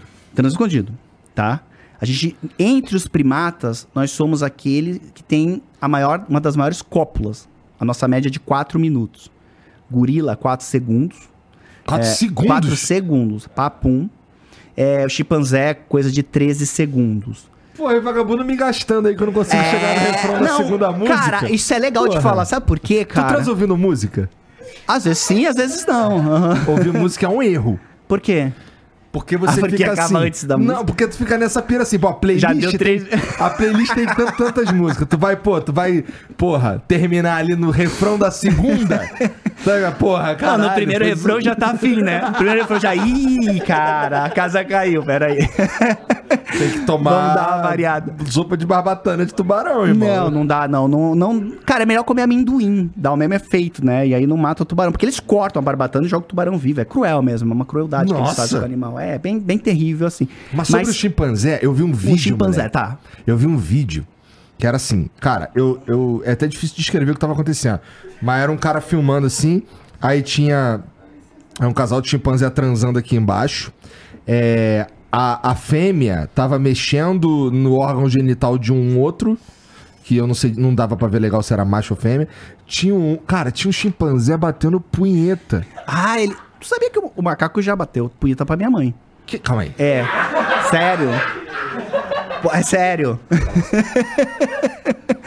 a minha mãe. Não, Mas os macacos o são macaco punheteiros. bate punheta. Bate punheta. É, golfinho bate punheta. Golfinho bate punheta, sabia? Não tenta imaginar, mas bate. Eu tô tentando total imaginar aqui, cara. Um Com a barbatana. Não, que é ele isso? esfrega. Ele se esfrega Ele se lá. esfrega ele consegue lugares. se, se masturbar. Ele se masturba, é. Que loucura, mas é, o a macaco... minha mãe tava estendendo. Eu acho que era um bugio, cara. E o bugio, a minha mãe estendendo roupa e o bugio no telhado tá ali, tô, tô, tô, tô, tô, e, e ela. Paulo, o macaco tá batendo punheta pra mim, filha da puta. Olha ali, olha ali. E ele aqui, ó, na, pra, minha, oh, pra minha mãe, cara. pra minha mãe, não, né? Meu Deus, ah, cara. não, estilingada no bugio, né? Já era. Caralho, caralho. Porque assim, ó, o, o- eu consigo entender, o ser humano, Os caras tão. o, o, o- vamos lá, a gente, a gente pensa, a gente é consciente, a gente tem noção é, do prazer, do, do, do- de tudo mais e tal. É, prazer sexual, tô dizendo. O, o- pelo visto, os chimpanzés também têm, têm noção do Não, prazer tem- sexual. tem- É, é difícil a gente falar em nome de outro animal, porque a gente não, não tá Exato, ali, né? Qual exato. que é o prazer que ele tem. Mas o prazer é uma recompensa que a natureza te dá para que você volte a buscar aquilo. Então, certamente, eles devem ter Sentir alguma coisa para poder querer é, transar mais. Ah, quatro segundos, mas o cara dá lá o trimelique dele e tal, e, e, ele vai querer procurar aquilo, mano. Não fica pensando, ah, vou cruzar só pra ter filho e tal, e passar meus genes adiante. Não tem nada disso. Então, os animais têm prazer também é, sexual. Mas na questão humana, a gente tem uma coisa muito interessante, porque os primatos, por exemplo, os chimpanzés, eles ficam ali na floresta e realmente eles transam o tempo todo. Tipo, é orgia mesmo. Aí dá para fazer a biologia lá nos no chimpanzés. E as fêmeas, elas sinalizam que elas estão ovulando. Então elas ficam vermelhona, inchada. Então os machos sabem que elas estão ovulando. E acontece isso. A fêmea humana não sinaliza que está ovulando.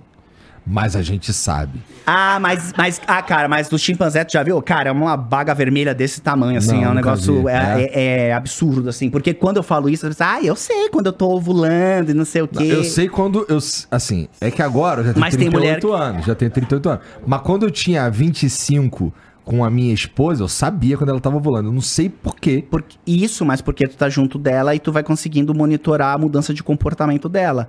Mas. Na, na verdade, não, só ficava olha... com muito tesão. Isso, mas tu não olhava do nada assim, tu não passa do lado da mulher e fala, ah, tá ovulando. É verdade, é verdade. No chimpanzé, o cara sabe, tá, tá ovulando, e aí eles vão, e as fêmeas são muito é, liberais, né, nos chimpanzés, e a, e a coisa acontece. Mas olha só que interessante, o quanto isso nos trouxe até aqui como sucesso de sociedade. A gente falou, cara, queimar combustíveis fósseis trouxe sucesso pra gente. O nosso comportamento sexual como animal também deu sucesso pra gente. Vamos imaginar a situação. Monogamia. Uhum. O ser humano é monogâmico. Uhum. Isso é importante. Do ponto de vista natural, isso é importante? Importantíssimo, porque o bebê humano, entre os primatas, ele é muito sem habilidade. Frágil. Frágil. Sabe por quê? Porque a pelvis humana, por causa da bipedalidade, né, andar sobre as duas pernas, que é uma característica também nossa, humana, a nossa pelvis ela diminuiu. Então o parto é algo muito perigoso. Então a cabeça do bebê também teve que diminuir. Então ele nasce muito imaturo. Então se você pega um bebê chimpanzé e um bebê humano, bebê chimpanzé, meu, ele que fala, chupa humano, né? Ele fala, pô, não consegue fazer isso. Não... O, o, bebê humano nem senta quando nasce. Verdade. É uma, né? Não faz nada. Então o que que acontece? Você tem que cuidar por muito tempo daquele bebê. Só pra você ter uma ideia, você tem filho? Tem duas. Quantos anos? 10 e 8. Então, com quantos anos ela começou a mexer no, no garfinho? 3, 4 anos. É. Exato. Demora. O, a forma como a gente come também é complexa.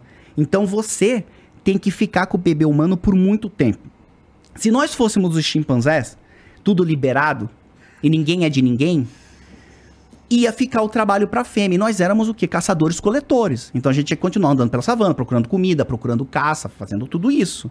Como é que essa mulher ia conseguir fazer isso com um bebê que não sabe fazer nada no colo?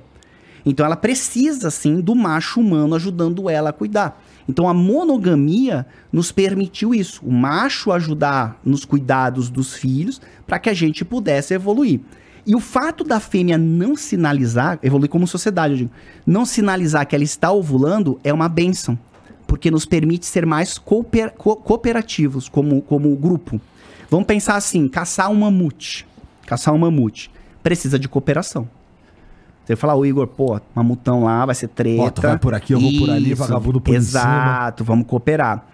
Quando você tem todas as sociedades, né, que, que tem animais vivendo juntos, assim, vários animais com fêmeas e machos, onde a fêmea sinaliza muito que, que tá ovulando, tem muita disputa entre machos. Os machos lutam entre si pelas fêmeas, briga mesmo. Tanto que você pega o gorila, né? A baga lá com sete. É briga o tempo todo. A gente não é assim. A gente não é assim. A gente não faz isso. Obviamente, as pessoas brigam por mulher e tal, mas não é como nos chimpanzés, que toda hora estão brigando. E aí você fica focado só em seleção sexual. Você fica só assim. Porque olha só, vamos imaginar que a gente, que a gente é chimpanzé aqui no Flow. Vai ser meio estranho o que eu vou falar. E a gente, é, a gente anda pelado, nus. Então, por exemplo, se, se as fêmeas sinalizam que elas estão ovulando, Cara, não ia estar tá comendo. Todo mundo aqui ia estar tá passando mal. Isso, a gente não ia estar tá focado num projeto. Isso permitiu que a gente focasse em projeto, focasse em outras coisas. Então, deu uma liberada do pensar apenas na atividade sexual. Outros animais fazem isso, outros primatas fazem isso. Mas então, o que então, será isso... que fez a gente evoluir desse jeito? Cara, na verdade, a evolução nunca ela tem um motivo. Né, na verdade, acontece naquele ambiente. E acabou sendo uma de- puta benção. Foi uma benção, exatamente, exatamente, foi uma benção. E a questão da cópula é engraçado, porque você tava falando da música, né? E naturalmente, Sabe você qual é o ali, ó, macete? Bota pra tocar é, faróis caboclo. 10 minutos. E aí tu tem que tancar faróis caboclo. Se tu tancar faróis 10 caboclo... minutos é performance. Irmão, tá todo mundo como? Caralho, hoje a noite foi pica. Mas, ó, pra libertar toda a galera agora que tá olhando a gente, que, né, que tá querendo aí bater um faroeste caboclo. É antinatural você aguentar muito tempo até a ejaculação. Você vai contra a natureza. Por quê? Porque são milhares de anos de evolução. Cara, é uma burrice você demorar numa cópula. Porque, teoricamente, você tá num lugar onde tem predadores, onde tem outros grupos rivais que querem invadir o teu território e você tá lá 30 minutos fazendo amor. Cara, você vai ser eliminado da natureza, não tem essa. Então a cópula ela tem que ser rápida, evolutivamente é isso. Então quando o cara quer fazer performance lá, sei lá, 15 minutos, você tá indo contra 500 milhões de anos de evolução tentando ser o faroeste caboclo, né? E você vai ser ali o Entendeu aí, né? sabão cracrá no máximo, né? Tá ligado? Assim, ó, 30 segundos ali. E, e tá bom, agradeça. Chimpanzé são 4 segundos, tu falou? Quatro, não, chimpanzé são 13 segundos. Os gorilas que são 4 segundos. Quem que é os mais rápidos? É os coelhos? Ah, os gorilas são rápidos, coelho também é rápido, é difícil ver. Tem um também, ó, por exemplo, o camundongo. Tem um camundongo, por exemplo, que é 12 horas, mas é uma exceção. Geralmente, é 12 horas é. Agora, é, é camundongo marsupial o nome dele. Ele é 12 horas, ele fica, mas aí tem todo um esquema, anda flor, toma vinho e tal, tem todo um. né, bata- pega mais sementes, dá pra fêmea, tem todo um ritual que ele faz. E isso dura 12 horas. Mas os humanos, meu amigo, você, pô, 4 minutos tá bom demais. E aí, por isso que tem que rechear o negócio, né? Até chega, tem que rechear pra durar o faroeste caboclo. Então aí você faz as preliminares, enfim, tô dando aula de sexologia agora. Mas pra te ver como a biologia é um tesão, ela explica tudo. A gente tá falando de comportamento sexual. Eu tô dizendo que monogamia é importante pra cuidar dos filhos, permitiu com que a gente desenvolvesse projetos, enfim. Então realmente a gente tem um comportamento bem peculiar e bem interessante. Bio... Tu estudou... Por que que tu começou a estudar biologia? Porque tu lambeu as Cara, costas de um sapo? Não, eu, eu era um cara, eu era um cara que gostava muito de animais, assim, quando era moleque. Eu criava aranha. Até tá uma polêmica, eu tô me mudando agora e tava cheio de aranha na minha casa. De armadeira, sabe armadeira? Aquela aranha mais venenosa. E tá o pessoal meio, meio preocupado com a Você aranha. tem com- essas aranhas vivas na tua casa, é isso? Não, mas não porque eu crio. Elas, elas tá, resolveram... elas só existem lá. Elas resolveram morar lá, isso. Então você abre o quadro de luz e elas estão lá, enfim. Entendi. um pequeno problema que eu tô tendo atualmente com aranha armadeira. Mas porque era obra tal, enfim, tinha entulho e elas estão se juntando lá. Mas a gente tá numa guerra nesse Essa momento. não é aquela aranha marronzinha, não, né? Não, não, não. A armadeira é uma das aranhas mais perigosas do mundo, é uma aranha brasileira, muito comum no litoral brasileiro. E tem um dos venenos mais doloridos que existe no reino animal. Lá em cara. Curitiba Dói tem pra ba- caramba. tem- tem é aranha a marrom. A marrom. A- a- É difícil você morrer com a picada de armadeira. Com a marrom, que foi o meu trabalho, inclusive, da faculdade. Ah. Eu trabalhei com aranha marrom na faculdade. Quando eu fiz a A graduação minha esposa já levou uma picada dessa, de cara. aranha marrom. Tava Ah, no- você não morou em Curitiba? Morei. Lá tem um monte. Lá tem um monte, exatamente. Lá tem um Então, monte. Lá era, era um cuidado constante que a gente tinha. Abrir gaveta, sapato, roupa. Especialmente no inverno. É, teve uma vez que ela foi por uma calça jeans, ela sempre batia, cara. Esse dia ela não bateu. Ela vestiu a calça jeans e levou uma, uma picada da aranha na- no joelho, assim, aqui perto do joelho e tal. Causa necrose, né? E teve. E foi. No caso dela, assim, ela, ela viu que tomou uma picada, foi pro hospital logo, então não aconteceu nada. Não, eu já vi muita coisa feia com a aranha marrom. Eu já vi uma mulher que tava amamentando, perdeu o seio. Nossa. Ela levou uma picada no seio. Porque a aranha marrom, ela não é uma aranha, não é igual a armadeira. A armadeira é violenta. Ela te encara, ela salta, ela, ela, ela, ela, ela, ela é imponente, Nossa, né? ser É o absolutamente demônio, é o demônio em forma de animal, dá medo mesmo, é um bicho bravo. E ela pula mesmo, ela salta. O veneno dói muito, mas não mata. A aranha marrom era uma, é uma aranha sossegada.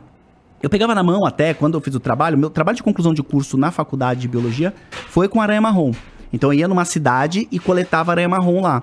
Eu coletei de- dessa que teve o caso do seio, a mulher também foi botar a roupa, espreme e aí a aranha pica. Sim. É assim um acidente de aranha marrom. Geralmente bota o sapato, pica, só que ela causa uma necrose terrível, pode causar falência dos rins, enfim, e pode matar. Ela é uma aranha bem perigosa. Dependendo da espécie, tem, é, Loxoceles leta, Loxoceles intermédia, enfim, tem várias espécies, cada Esse uma... nome inventado que É, que a gente gosta, né? Sempre- Só pra dar uma impressionada, ficar, cara, o cara beija muito, assim, tal. Ah, Às vezes perguntava que bicho é esse, às vezes eu invento, porque eu não sei, mas qualquer nome que você falar, ninguém checa, tá ligado? Então, ô, eu lembro, pô, o pessoal do Greenpeace era chato, assim, eu gosto deles, assim, mas, pô, na Amazônia, ah, que árvore é essa, que não sei o que, eu falei, cara, são 8 milhões de espécies no mundo, não sei o nome de tudo, né? Mas dessas aranhas eu conheço. E o veneno varia, de potencialidade pode matar. Eu fui na casa dessa mulher coletar aranha, no- tinha um quadro, assim, maior que essa TV aqui, era duas vezes essa TV. No- Eu e o pessoal do Butantan, o pessoal do Butantan tava lá comigo, no- no- em Santa Catarina, no interior. Nós coletamos 600 aranhas marrons. Que isso? 600, Nesse quadro? ne- atrás desse quadro. Vivia na casa. Com as pessoas. Tá as pessoas. ah, a gente nunca achou que essa aranha aí ia, ia fazer alguma coisa, ia dar. Então é uma aranha mais perigosa e realmente as pessoas têm que tomar cuidado. Mas enfim, aí, por que, que a gente tá falando de aranha? Nossa, porque a gente tava falando de bocetade. Tu tá tirando foto? Tá? É. Tá bonita as fotos? Cara, então, de- de- tu tem medo de algum... Tem... O que tá faltando, tá faltando uma cachaça aqui pro, pro Paulo. Não, eu cara. tô tomando essa aqui já.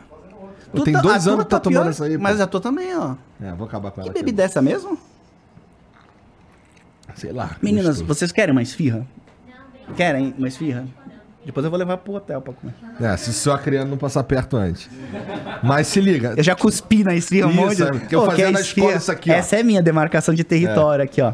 Mas tem e aí? que tu tem Mas por que, que eu não, gosto cara? de biologia? É por isso, eu, eu gostava de aranha, ficava pegando tal. É, criava quando era criança. Aí eu falei, ah, quer saber? Eu vou fazer biologia. Na verdade, eu, eu ia fazer biologia veterinária, mas eu era um cara na escola. Sabe aqueles trabalhos em grupo? Que ninguém quer fazer, que tu tinha que apresentar lá na frente? Eu me dava muito bem nesses trabalhos, então eu gostava muito de falar em público. E aí, quando eu entrei pra estudar pro vestibular, eu tive aula com os professores de cursinho.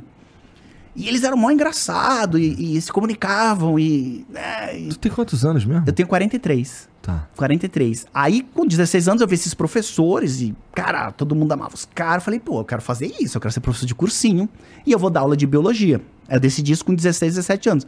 Aí eu entrei na faculdade de biologia pra ser professor. Já me preparando. Aí eu fiz curso de teatro, fiz curso de oratória, estudei, falei, cara, lia tudo, como dar uma boa aula. Falei, cara, você é uma. Porque o que, que acontece? Quando você fala pro teu pai que você vai ser professor, cara, ele te olha triste, ele não te olha, pô, filho, animal, cara. Porque o pai quer que o filho, na cabeça do pai limitada, ele acha que o que dá dinheiro é, sei lá, direito, engenharia, o que é uma grande bobagem, né? Mas o que acontece é que quando eu falei isso pro meu pai, meu pai queria que eu fizesse engenharia, e falou, pô, filho, o que, que você vai fazer? Você é professor do que? De biologia? Ele falou, cara, você vai ficar contando quantas pernas tem uma barata. Cara, foi pra isso que eu te criei e tal. E meu pai não, não, não, não me apoiou a fazer biologia. Mas eu falei, cara, não, mas eu vou ser professor de biologia, mas ser o professor de biologia, o melhor do planeta Terra. E aí eu comecei a me preparar pra isso. E virei professor de cursinho. Fiquei 10 anos como professor de cursinho. Muito bem, né? Até que tu foi mandado embora. Eu fui mandado embora em Curitiba. Por que, que te mandaram embora? Porque eu xinguei a menina. Não, foi assim, a menina. A menina era folgada pra caralho. Não, a menina era folgada, cara. A menina era muito Deu folgada. uma cotovelada na avó dela. É uma cotovelada quase nela. Não Na verdade, tinha uma régua e ela disse que eu ameacei ela com a régua. Mas foi mentira, nada a ver. É que eu dava aula com a régua e quando eu dei a bronca nela.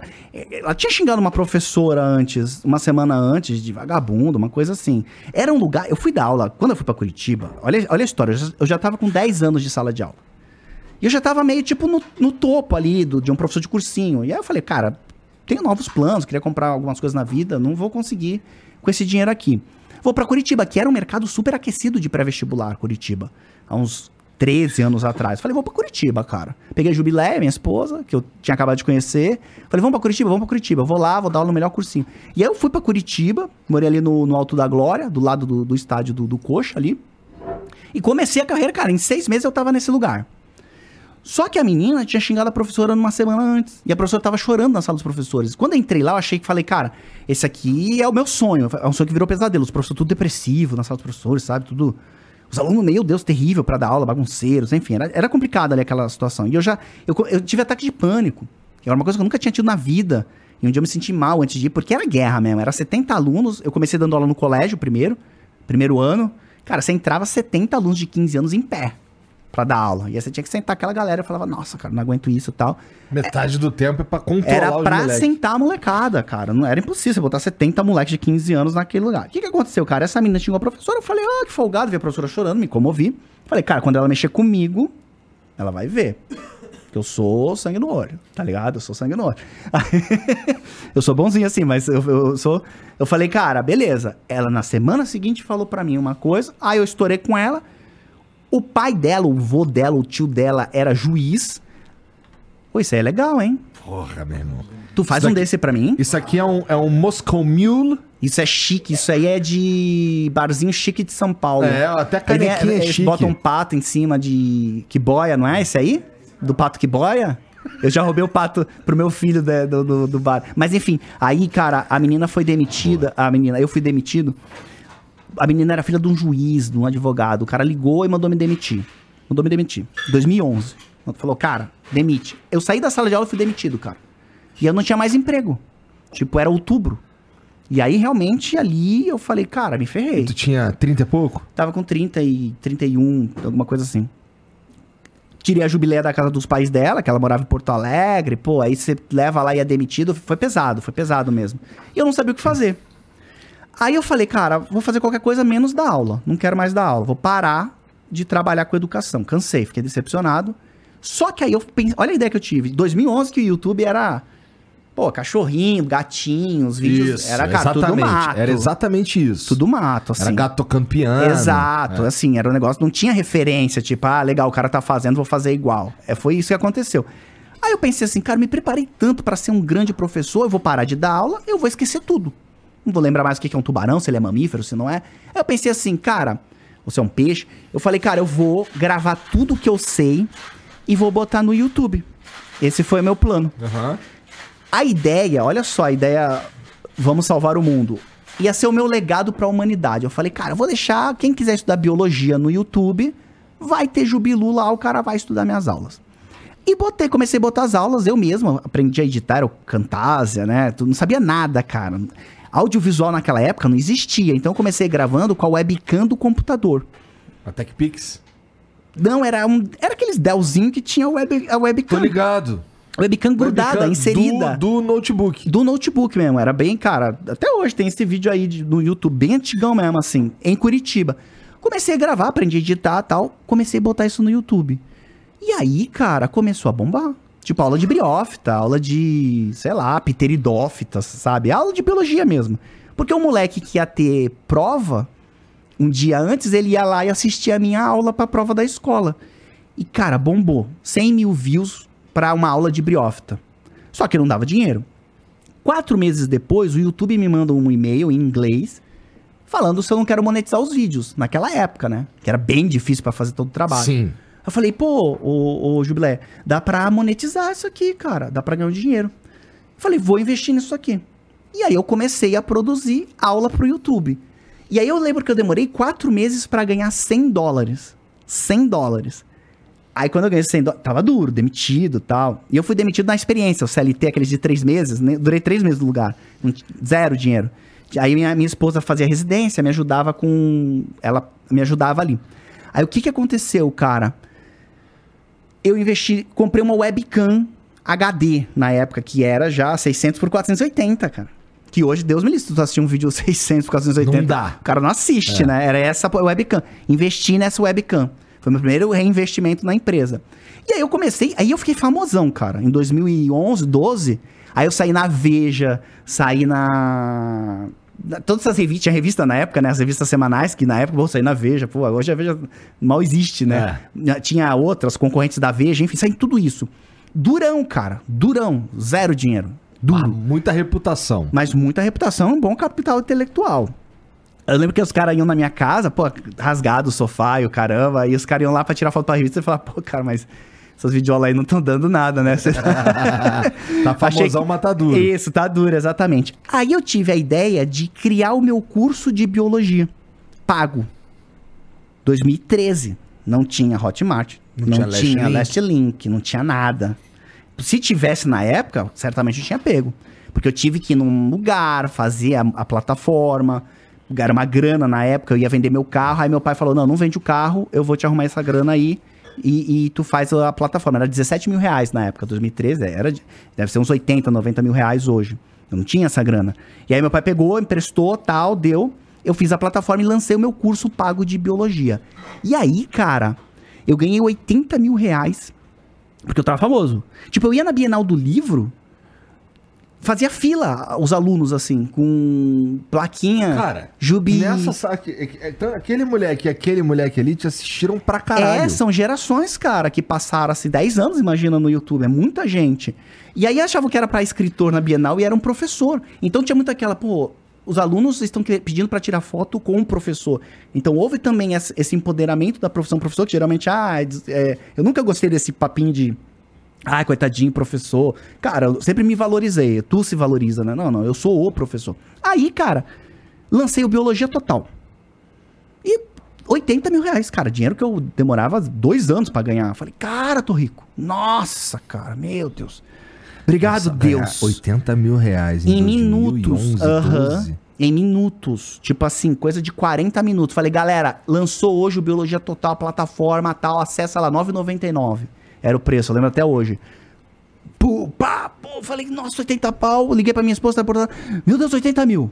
Nossa. Obrigado, Deus. Depois de 10 anos dando aula, sofrendo, né, cara? Pegou o 17 do teu pai, toma. Aham. Não, até hoje eu não devolvi. É, ele, ele- ele não cobrou, também me fiz de- bobo, assim. E aí, cara, o Biologia foi crescendo, foi virando uma empresa. Aí, obviamente, muita gente copiou. Todo mundo viu. É- tem, um, tem um lado bom de sair na mídia e o ruim, né? Que na- tu sai, todo mundo vê e fala, pô, legal, vou fazer também. Acho que vocês também têm a mesma história, né? Aham. De tipo, pô, sai, sai, você é inovador, faz um Não, negócio. eu fui mais burro que isso. Ah. Eu, eu- eu- eu- aceleramos é, os outros caras a, a existir também. Hum. Então, mas pra nós não foi assim. A verdade é que a coisa só se tornou verdadeiramente rentável depois, pra nós no nosso caso, depois que existir, passou a existir uma cena mais viva, né? Então a gente, a gente ganhou também. Vocês ganhar. Não, eu acho que eu ganhei assim com a concorrência porque eu sempre me me- mexi, continuei evoluindo, né? Aham. Se os caras talvez não tivessem aparecido, eu talvez continuasse na mesma, acomodado, né? Isso. A concorrência é boa que ela te faz. Isso. Vai, vamos lá, vamos, você mexe, senão os caras vão te passar. O que, que aconteceu, cara? Chegou 2000 e... Na pandemia, e aí eu comecei a botar outras matérias, um pré-vestibular preparatório para o Enem, tudo digital, né? Um produto digital. E na pandemia, cara, todo mundo em casa, a plataforma bombou. Tipo, todo mundo começou a assinar, só que eu já tava há oito anos fazendo aquilo, né? Enquanto todo mundo tava se preparando pro digital, aprendendo a dar aula. Já eu tava? Eu já tava. Há oito, tava tudo pronto, o produto tava pronto ali. Bombou. Quando bombou, eu falei, cara, chegou a hora. Vamos ser todas as matérias. Vamos virar um pré-vestibular mesmo, preparatório pro Enem com todas as matérias. E aí eu mudo o nome pra prova total. Olha a pira. A prova total. Virei. Bombando. Ah, vendendo pra caramba. Tipo, a pandemia pra mim, tipo, fora aquele colapso, aquela coisa que tu vinha achando que ia morrer, né? A gente achava que no começo ali que ia morrer, aquele pânico, aqueles gráficos vermelhos. Mas financeiramente o troço, pum, explodiu. E aí isso me manteve motivado ali fazendo. Um ano depois, com esse sucesso, o Flávio Augusto me procura, né, a Wiser, fala, cara, quero comprar um- uma parte da tua empresa. Porque ele quer ele criar um hub. O Flávio já veio aqui, né? Flávio Já. veio. Duas, duas vezes. Duas vezes, é, então. Aí o Flávio, pô, Flávio Augusto, cara, que eu assisti, inclusive, o episódio, né, tal, assim. Mas aí eu já, já tinha vendido, quando ele veio aqui a última vez, eu já tinha vendido. Mas o Flávio Augusto, cara, era o cara que eu acompanhava a geração de valor, falava, pô, Flávio Augusto, bilionário, abriu time de futebol lá no, em, Orlando. Pô, um brasileiro abriu um time de futebol em Orlando. cara. É, meu irmão. Pô, a gente mal consegue passar na imigração, né, cara? Preencher o formulário, o cara abriu um time lá, enfim. O cara me procurou, tal, vamos comprar uma parte do teu. E aí ele comprou um pedaço do, do Aprova. E, e é meu sócio hoje. Eu sou sócio do Flávio Augusto, cara. É isso aí. Professor de biologia, tá ligado? E virei só- sócio meu, assim. O que, que mudou a chegada do Flávio Augusto no teu negócio? Ah, cara, profissionaliza, porque era muito amador o meu negócio. Tipo, o que que acontece? Quando tu é o influenciador e leva o negócio nas costas, você deixa o negócio meio largado, porque você se garante com a audiência. Então fica o quê? Um catadão de pessoas dentro da empresa, mas não tem gestão, não tem benefício. É uma coisa meio amadora, tipo, ficava a galera lá e eu aqui. Então quando chega o Flávio, a gente profissionaliza a empresa. Hoje é uma empresa mesmo. Não é que não era séria, né? Mas é uma empresa com cara de empresa mesmo. Tipo, tem side sales, tem um monte de coisa bacana. Isso foi o Flávio que trouxe. O Flávio é um grande vendedor, né? Um dos maiores vendedores que tem. Então ele tem essa expertise que ele coloca dentro da empresa. E crescer muito como, como empreendedor mesmo. Eu sempre fui empreendedor. Eu acho que empreender, todos nós somos empreendedores. É você botar projetos para rodar. Não necessariamente. É verdade. É, empreender é isso. Mas assim, Só você que tá- às vezes vira empresa. O meu virou empresa sem querer. Eu nunca quis ter empresa. Então, isso que eu ia te perguntar. É chato ter empresa. Andou pra um lugar que você queria? Cara, eu odeio ter empresa. Vou falar a real, assim. Empresa é chato, cara. Porque gestão de pessoas é chato pra caramba. Tipo, hoje a gente mas não tem... é tu que lida com essa porra, né, Paulo? Não, não, mas eu já. Cara, mas eu lidei por muito tempo com essa porra. Muito tempo. Meus funcionários agora, ô, galera, amo vocês, tamo junto. mas, cara, já- já- tipo assim, tu Mas dá problema. Não, já Tipo, teve Já mandou alguém embora? Vários. Nossa, é horrível mandar os. Horrível. Hoje eu mando mais tranquilo, mas assim, eu aprendi regras da demissão. Eu tenho regras, cara. Sabe por quê? No começo, eu nem dormia. Tipo, e eu queria acreditar naquela pessoa, porque eu não queria demitir. É uma coisa que você aprende a demitir. É horrível demitir. Porque tu nunca sabe a reação das pessoas. É, geralmente mulher chora. E homem, se tu der muita trela, vem pra trocação. Vem pra trocação. Se tu ficar ali fazendo feedback ali mais de 10, 15 minutos, meu, vai dar. Ele vai começar a jogar na tua cara, ah, tu também é um cuzão, não sei o quê, papapau. Então. Aí então, tu dá na cotovelada. é, eu criei a regra, eu criei a regra dos cinco minutos. Tipo assim, você tem que dar os feedbacks pra pessoa antes da demissão. Quando ela for demitida, não é o dia de senta aí, pô, aqui, ah, meu, você vai ter que ir embora. Eu não dormia. E aí a pessoa chorava, aí no meio do choro, eu ficava, eu falava, pô, cara, não, tá, tá, vou te dar mais uma chance. Cara, era difícil mesmo assim pra mim tirar as pessoas. Só que não dava, a pessoa não tava preparada pra aquela função, né? Pra- depois pessoa. Teve gente assim que eu já demiti que foi pro Google, enfim, mas naquele, aquela função ela não era boa. Não é que ela não era uma pessoa que tinha outros talentos. E aí, cara, eu aprendi, fiz a regra dos cinco minutos falei, cara, feedback antes, antes, antes, na hora de demitir, é, ó, obrigado, mas. E sempre numa boa, sempre tranquilo, ó, obrigado, mas eu falo assim, estou é, encerrando teu contrato aqui na empresa tal, e não sei o quê, papapá, papapá. Hoje eu faço menos, né? Mas, cara, eu demitia todo mundo, assim. Tem, tem histórias. Nossa, tem histórias de demissões clássicas, do cara gravar, de, de, de- de quase sair no tapa, enfim, nesses 10 Mas anos. tu nunca, tu nunca teve que sair na porrada com ninguém. Não, jamais, jamais, jamais. Pegava mal, né? Mas já teve casos de gente que eu queria. Tem gente maldosa, cara. Quer ver um caso? Tinha um cara, meu, que ele, ele sabia que eu ia comprar um domínio. Ah. Ele, ele era da tecnologia, ele sabia que eu ia comprar um domínio, que era importante pra empresa. Aí eu demiti ele. Aí ele não comprou o domínio. Ele comprou o domínio e entrou em leilão comigo. E é um domínio que custava, sei lá, 30 reais. É, eu te pagar, sei lá, 10 mil reais pelo domínio. Tu entendeu? O cara fez sacanagem. Então, assim, eu, eu, às vezes eu vejo aqueles festa da firma, porque eu já fui CLT. E hoje eu sou CEO da, do Aprova Total, com, tem quase 100 pessoas trabalhando lá, né, cara? Então é um negócio que já tem, já é encorpado, assim. E às vezes eu vejo só a galera CLT falando, mas eu já fui os dois lados. E hoje eu entendo, assim, quando você tem que pagar as contas, o imposto. Antes, eu lembro quando eu dava aula, que eu era professor, eu só contava, assim, no dia da matrícula, eu olhava os alunos, assim, e ficava desgraçado, tá ganhando dinheiro dono do colégio, né? Eu contava, cara, olha só, ele me paga tanto e tal. Mas eu não tinha essa noção do todo. Que precisa pagar a estrutura. Exato, papel higiênico, custa dinheiro, a Exatamente. banana, né? Filha da puta que sai da sala não desliga a porra do ar-condicionado. Exatamente. A né? galera, e a galera não tem carinho, velho. A galera Não não, tem. tem. carinho. E tu tem amor àquele negócio. Então, assim, eu, eu aprendi muito como empreendedor e a entrada do Flávio me ensinou mais ainda. Hoje, obviamente, tem um time que cuida. Raramente eu preciso demitir alguém, assim. Então já tem todo um. A empresa hoje ela roda sem o Jubilu. Entendi. Tipo, que foi. Porque uma empresa focada no teu nome é uma roubada, cara. É, no meu caso eu tenho um problema porque, vamos lá, um Não- dos principais produtos da minha empresa é esse programa aqui que depende da minha cara. Exato. E aí, se te dá uma dor de barriga amanhã, o- Eu vou fazer com dor de barriga. Isso, tu precisa fazer. Esse é o problema. Tu tem que fazer. Tem dia que tu deve acordar e falar, cara, pô, não tô afim de falar com o Eu Júlio vou te falar, irmão, com todo respeito, assim, é muito difícil eu não estar afim de fazer o flow. Muito difícil. Eu não... Só se eu estiver passando muito mal.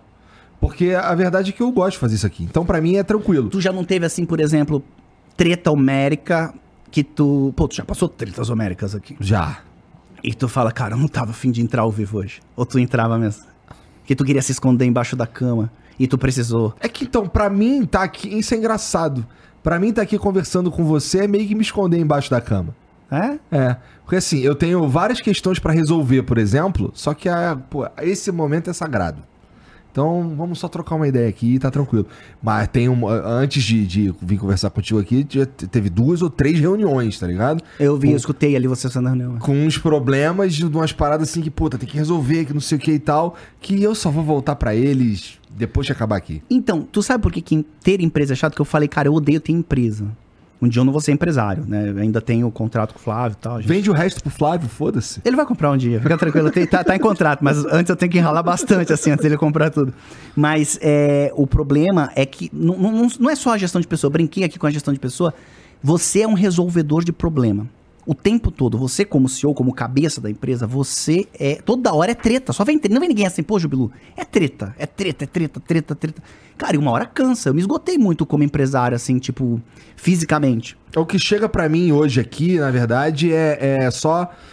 É difícil. Quando chega pra mim é treta, porque se chegou em mim é porque ninguém mais resolveu, ou, ou só eu posso resolver aquilo ali.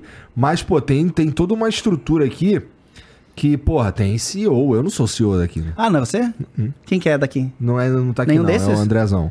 Ele deve estar lá no. Ele mora aqui atrás. Ah, entendi. É, então, assim, aí tem o André, tem o, tem o cara, o cara do financeiro cuida das paradas financeiro. Sim. Então, Isso, é. quando chega em mim, é porque é o suco da merda. Isso, pra mim hoje só chega o suco da merda. Mas quando vem, é o suco, né? É, aquele Isso, suco, é. porra, Você não dorme. Você não dorme. É. Né, eu, eu, eu- eu tinha problema pra dormir, sabe, cara? Então eu tive que fazer uma. Por isso que eu, eu vejo esses CEOs, depois eles viram monge budista, né? Os caras têm umas vibes assim, né? Quer fazer, tinha tirar sabático. Isso, né? os caras ficam meio zen, porque tu tem que arrumar um jeito de lidar com isso tudo. É difícil mesmo, é difícil. É mais fácil ser funcionário do que ser empre- é, empresário. Muito mais, pô. Só que ser empresário te traz é, experiências de vida, eu acho muito mais ricas, por É conta assim, até da monetização. O, pra mim, o lance é. Se eu fosse um. se- vamos lá, eu também. Eu sou um ex-professor, cara. Eu dava aula de inglês. Ah, tu também foi professor? É, dei aula sete anos de inglês. É, fazendo o que eu tava fazendo ali, eu provavelmente hoje, no- vamos lá, no plano de carreira, talvez eu fosse ou um gerente de, de filial, ou eu estaria no time que desenvolve os cursos e tal, alguma coisa assim, mas não ia estar pondo nada legal no mundo Isso. novo. Exato. Tá ligado? Então, pô, pra mim, uma, a parte, uma das coisas mais legais que tem é, nisso aqui é que o Flow me possibilita por mais coisas legais no mundo. Então a gente pensa numa porrada de coisa, é, muitas coisas que, que chegam pra gente pra, eu- pra eu resolver e, e decidir e tal. tem a ver com essas doideiras que, que, que a gente quer ver no mundo acontecendo e tal.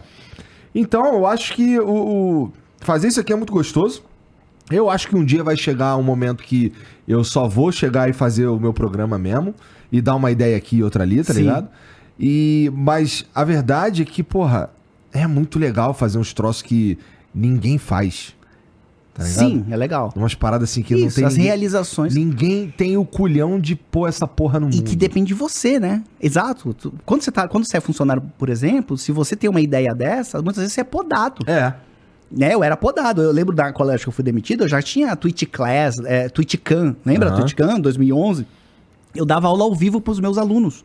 Eles iam ter prova no dia seguinte e eu dava aula ao vivo pra eles. E parava a cidade de Curitiba, entrava nos TTs, Jubilu, nos TTs de Curitiba. E, e os professores do colégio, ó, cara, isso aí vai dar problema. O pessoal da coordenação já disse que não é legal você ficar fazendo isso, é muita exposição. Isso estamos falando de 2010. Então você também está numa estrutura como CLT, às vezes te impede de voar. E você consegue, quando você é empreendedor empresário, essa é a parte legal que você falou mesmo. Você consegue criar coisas maravilhosas, né? E qual que é, qual que é a principal, qual que é a parte eu vou, vou confessar uma parada. Ah, 2002, eu estava no segundo ano do ensino médio. Eu estudei no Centro Federal de Educação Tecnológica, lá do Rio, Cefet, a Escola Técnica Federal.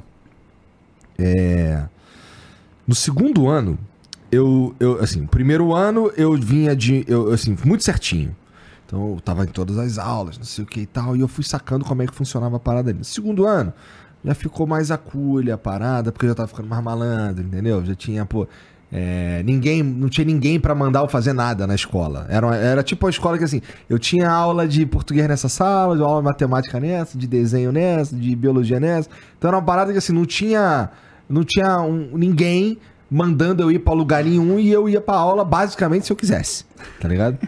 Então, aí, como eu disse, no primeiro ano, certinho, em todas as paradas, não sei o que, sabia tudo, tava por dentro, não sei o que. No segundo já foi menos que isso. E no segundo ano, é eu descobri que eu só seria reprovado por falta se eu faltasse X números de aulas, mas esse X ele era distribuído entre todas as matérias. Então, assim, não era. Você tem que ir a 70% das aulas de biologia, você tem que ir a 70% das aulas de português. Não, eu tinha que ir a 70% das aulas. Eu nem conheci meu professor de biologia. Nunca vi. Não sei quem é. Mas, cara, a biologia é ensinada de uma forma nas escolas que apavora os alunos, porque é um monte de nome. É o biologuês que eu chamo, né? Todos os meus roteiros, quando chegam para mim, eu falo, eu, eu marco as palavras biologuês, biologuês, biologuês, e tem que tirar tudo. Então, se chegar lá, pô, mitocôndria, é, heterótrofo, autótrofo. Eu lembro eu, como aluno do primeiro ano, estudando no livro de biologia, era assustador, cara. Mas olha só como a gente falou de biologia aqui. A gente falou de economia, a gente falou de animais, a gente falou de comportamento animal. Isso é biologia. De sexo. De sexo, de comportamento sexual humano. E se a gente tivesse a liberdade nas escolas de trabalhar uma biologia mais nesse formato. Não só biologia, como todas as matérias, né? E não essa coisa quadrada de livro didático, desse formalismo. Eu lembro que eu fui muito criticado por levar humor, por fazer as coisas mais engraçadas. O humor emociona, cara. O humor abre o aluno para aprender.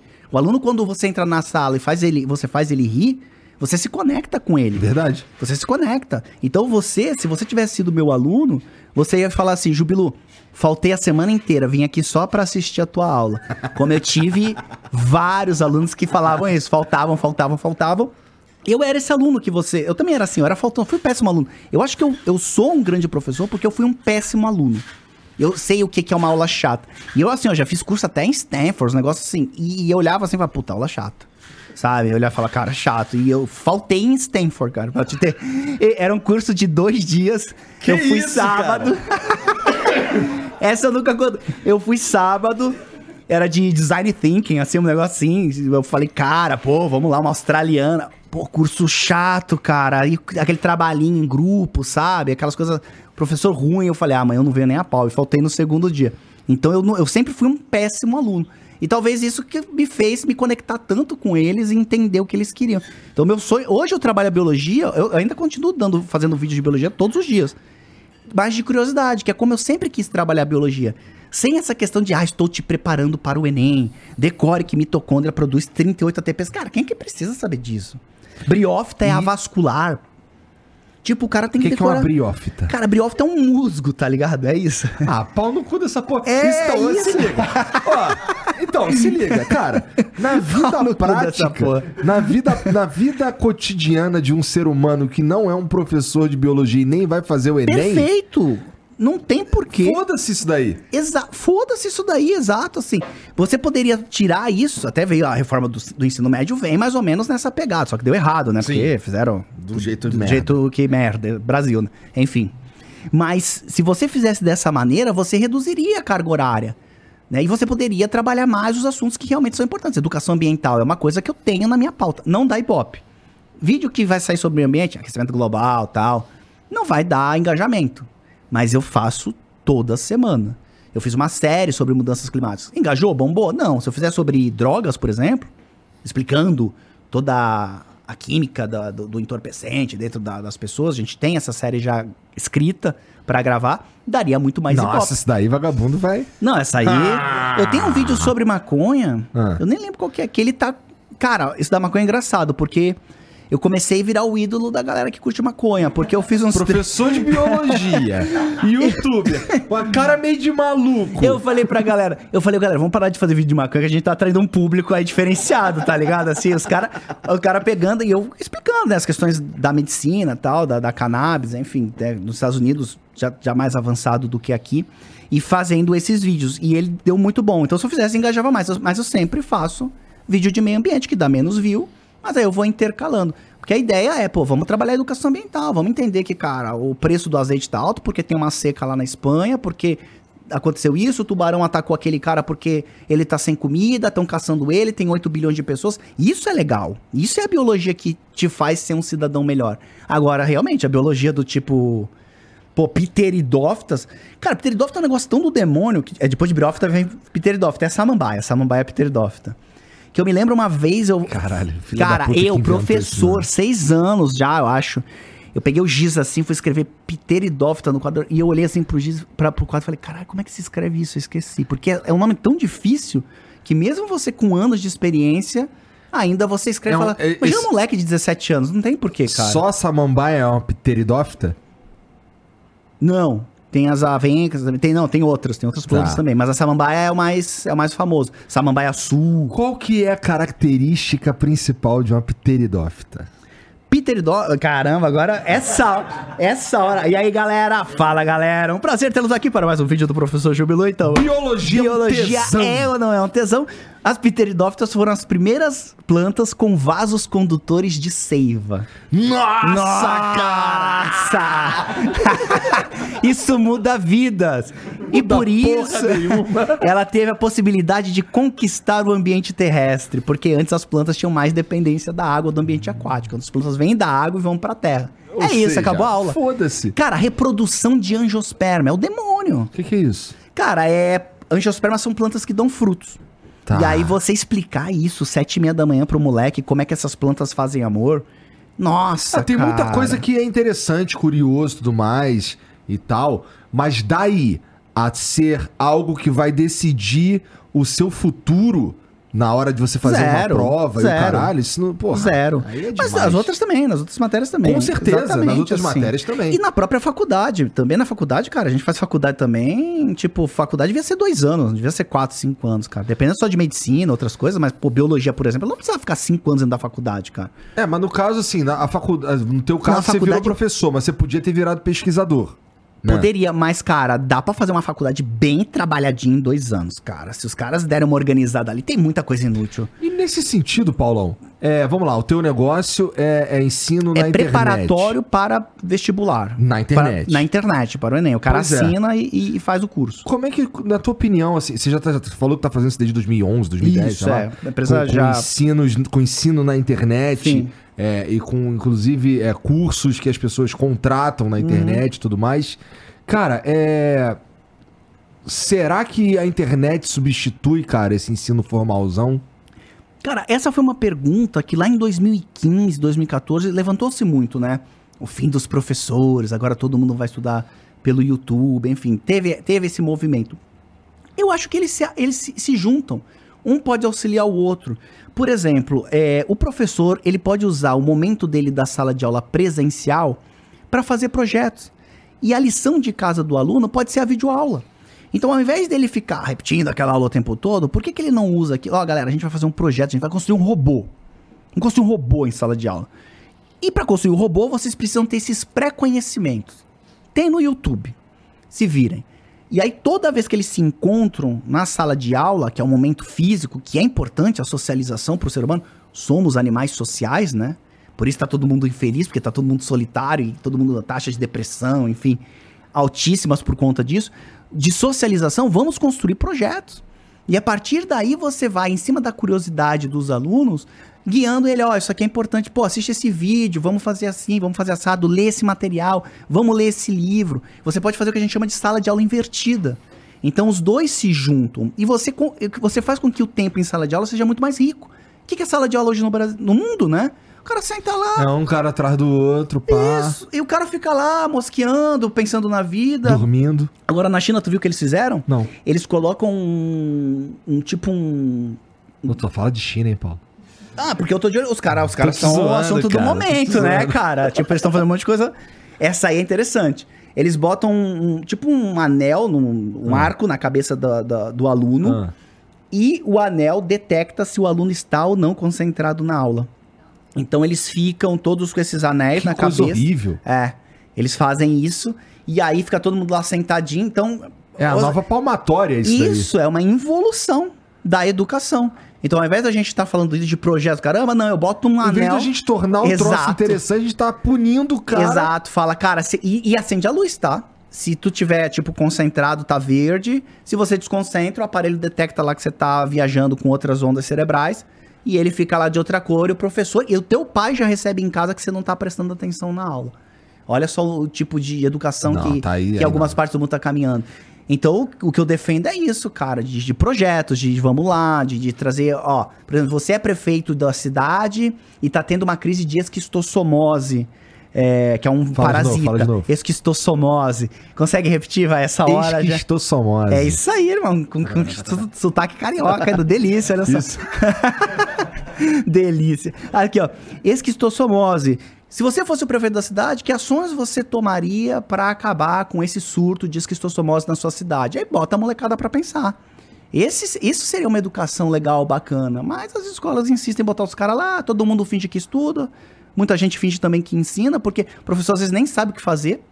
Essa é a verdade. Sabe qual é o problema hoje? Pra ser Vagabundo não sabe o que é esquistossomose, cara. é, e o professor, coitado, o professor hoje, pra monetizar, ele tem que dar às vezes 40, 50 aulas por semana. Verdade. Não dá tempo de estudar. Sabe quando eu comecei a estudar biologia? Quando eu fui pro digital. Quando eu fui pro digital que eu comecei a ter tempo de estudar biologia. Porque quando eu era professor presencial, eu era professor que viajava por cidade de cursinho. Segunda eu dava aula numa cidade, terça numa, quarta na outra. Cara, eu mal lia super interessante. Então a aula que eu tinha era uma casquinha de ovo, que eu repetia aquilo exaustivamente para os alunos. É uma aula expositiva, não dá espaço para o aluno te perguntar, então você mantém aquilo e vai repetindo, mas você não aprofunda, você não traz uma história diferente, o professor não tem tempo de estudar. E aí tem um negócio interessante.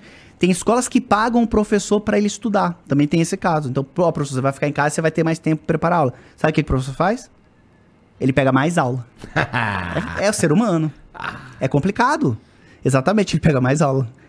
Então, assim, ó, é difícil você mudar a educação. né? Se você pegar, né, pô, sala de aula é igual a 200 anos, cara. É. E se tu pega um médico, né, de 200 anos, como era o hospital, e põe ele hoje, pega um cara de 200 anos atrás e fala, nossa, cara, como mudou. Sala de aula vai falar, cara, as coisas não mudaram muito, né? O que, que tu tá achando do lance do, do Elon Musk aí com esse bagulho do, do Neuralink, cara? Que agora parece que saiu, assim, já, já pode testar em humano essa porra. Isso, eles já, já testaram, né? Agora eles vão fazer o implante mesmo já pra... Na verdade, a promessa sempre é We are the world, let's save the world, né? Não sei o quê. Então, assim, ó, trazer pessoas Salve Elon Musk, Elon Musk é pica. Vamos destruir o Twitter, porra. Tamo Uh! junto. Tamo... Twitter eu saí, cara. Não, não é pra mim. O Twitter não, não tive mais estômago na pandemia. É, isso. É, na pandemia eu fui embora. Mas enfim, às vezes eu abro lá, já olho e falo, ah, credo, e vou embora. Mas enfim. É, no caso do, do Neuralink, no- o início agora é pra fazer pessoas voltarem a enxergar, né? Voltarem a andar. Então, o Eu li início. que ele queria dar um, é, ajudar com, com, com doenças tipo Exato, é, depressão. neuro, neurodegenerativas, Aham. depressão, exatamente. Então ele vem com um propósito bem interessante. Agora, é, eu, eu, eu, eu, por exemplo, se eu tivesse algum problema, né, sei lá, se eu não andasse e tivesse isso, obviamente eu ia colocar. Tipo, eu ia botar. Agora, o efeito disso no cérebro a, a, a médio prazo, a longo prazo, a gente não sabe. Tipo aquela brincadeira do celular, dormir com ele causa câncer no cérebro, né? Tipo, é muito pouco tempo pra gente afirmar isso. Mas já veri- verificou, por exemplo, que quem usa o celular no bolso, isso vai, isso interfere na mobilidade dos espermatozoides.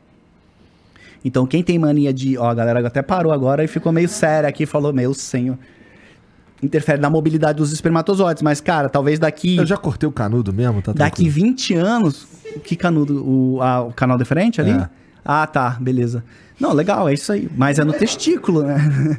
Não, mas aqui daqui 20 anos podem descobrir que talvez usar o celular no bolso dê câncer no testículo. Mas até agora a ciência não, não tem nenhuma comprovação com relação a isso, porque é pouco tempo. O Neuralink é a mesma coisa, é pouco tempo. Cara, vou meter lá um chip no cérebro do cara, o que vai dar, eu não sei. Agora, pô, se eu não ando, eu não mexo meu braço, cara, Aí, bota vambora, aí, né? vambora. E talvez aí a galera vem com aquelas coisas de, ah, vai, vai, vai poder manipular as pessoas, enfim, não sei o quê. Hoje já tem chip que você coloca e você pode abrir o carro, por exemplo. Já Então, vi uns caras desse aí. Isso, já existe, cara. É o que a gente tá caminhando. Não, não, não vamos ser mais homo- Biohacking. É, a gente não vai ser mais homo sapiens, né? Vamos ser o homo com, com- com máquinas e todo conectado. É, é, não vamos poder mais classificar como homo sapiens daqui a pouco. O que, que tu acha disso?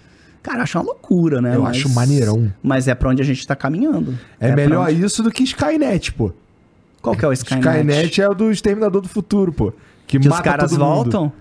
Não, o problema, Skynet cara... é um bagulho que, assim, é, as máquinas dominaram a porra toda e aí elas só te matam. Então, mas elas podem fazer isso. Esse é o problema com a gente.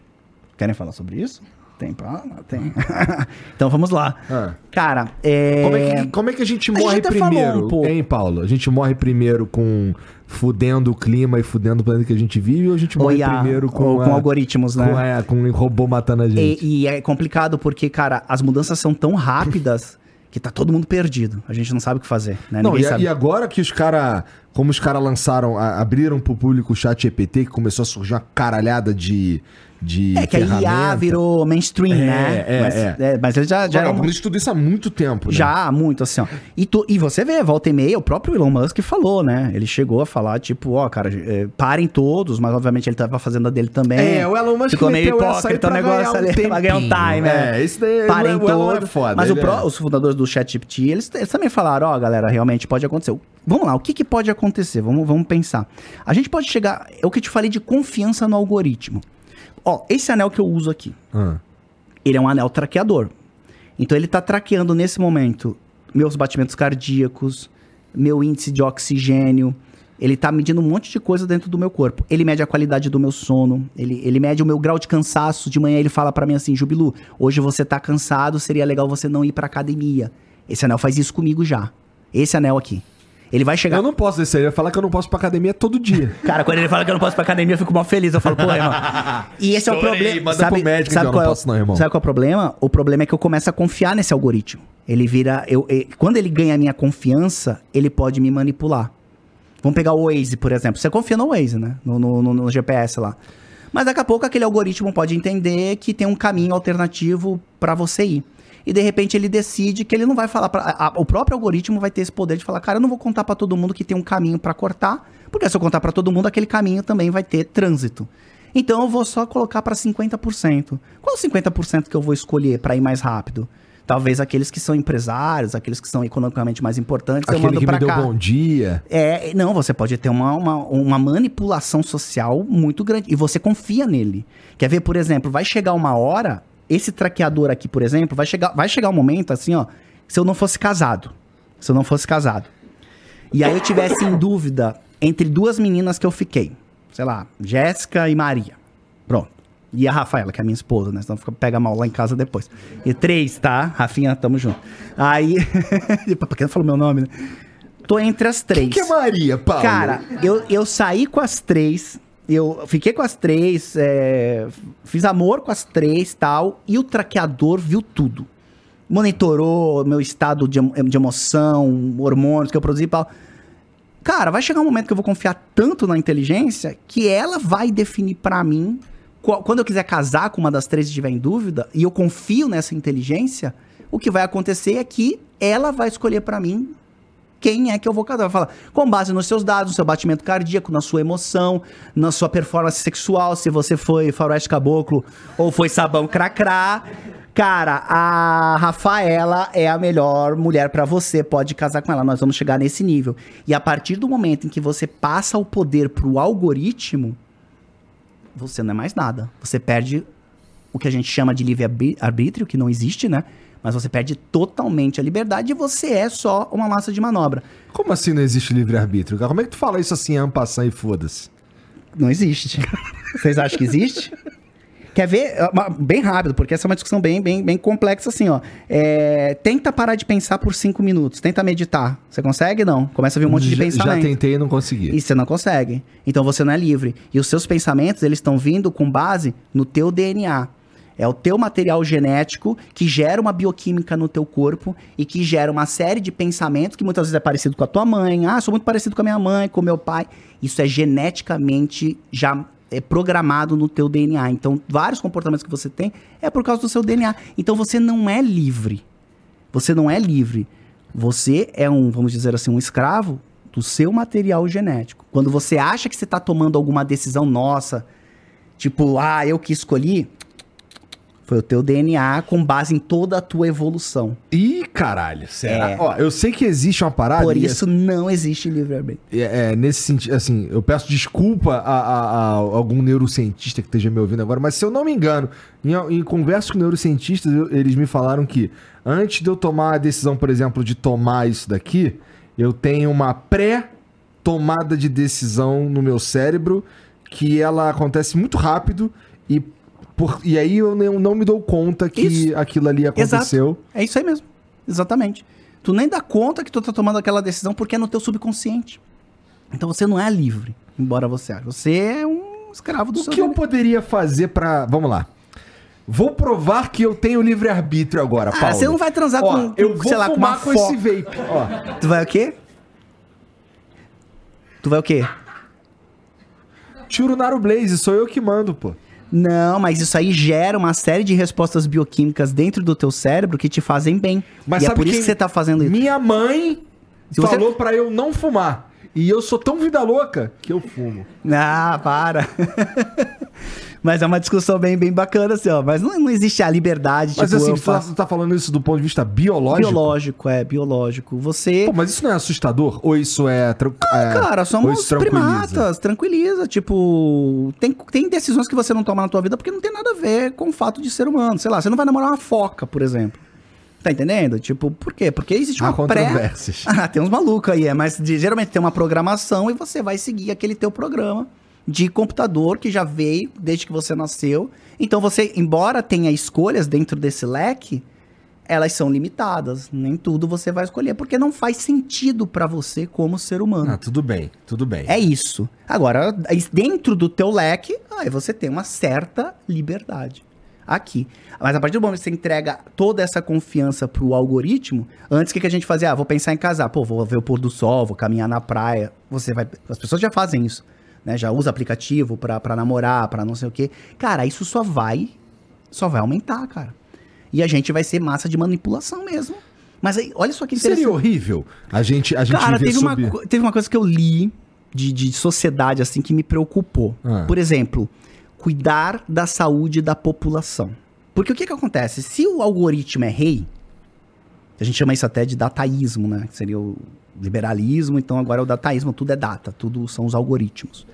Então, se o algoritmo é rei, e se o algoritmo tá na mão de grandes empresas de tecnologia, ter uma massa de pessoas é, saudáveis. Eu não tenho mais indústria, né? Médico foi substituído, professor não precisa mais porque tem chat GPT, enfim, vai chegar esse momento que as pessoas vão estar desocupadas. O que, que a gente faz com essas pessoas? Se o que importa é o algoritmo, as pessoas perdem seu valor. As pessoas, a, a massa de um país sempre foi importante para quê? Indústria, né? Produção, guerra, é importante, né? Ter gente, se precisar guerrear. E isso faz parte da história humana.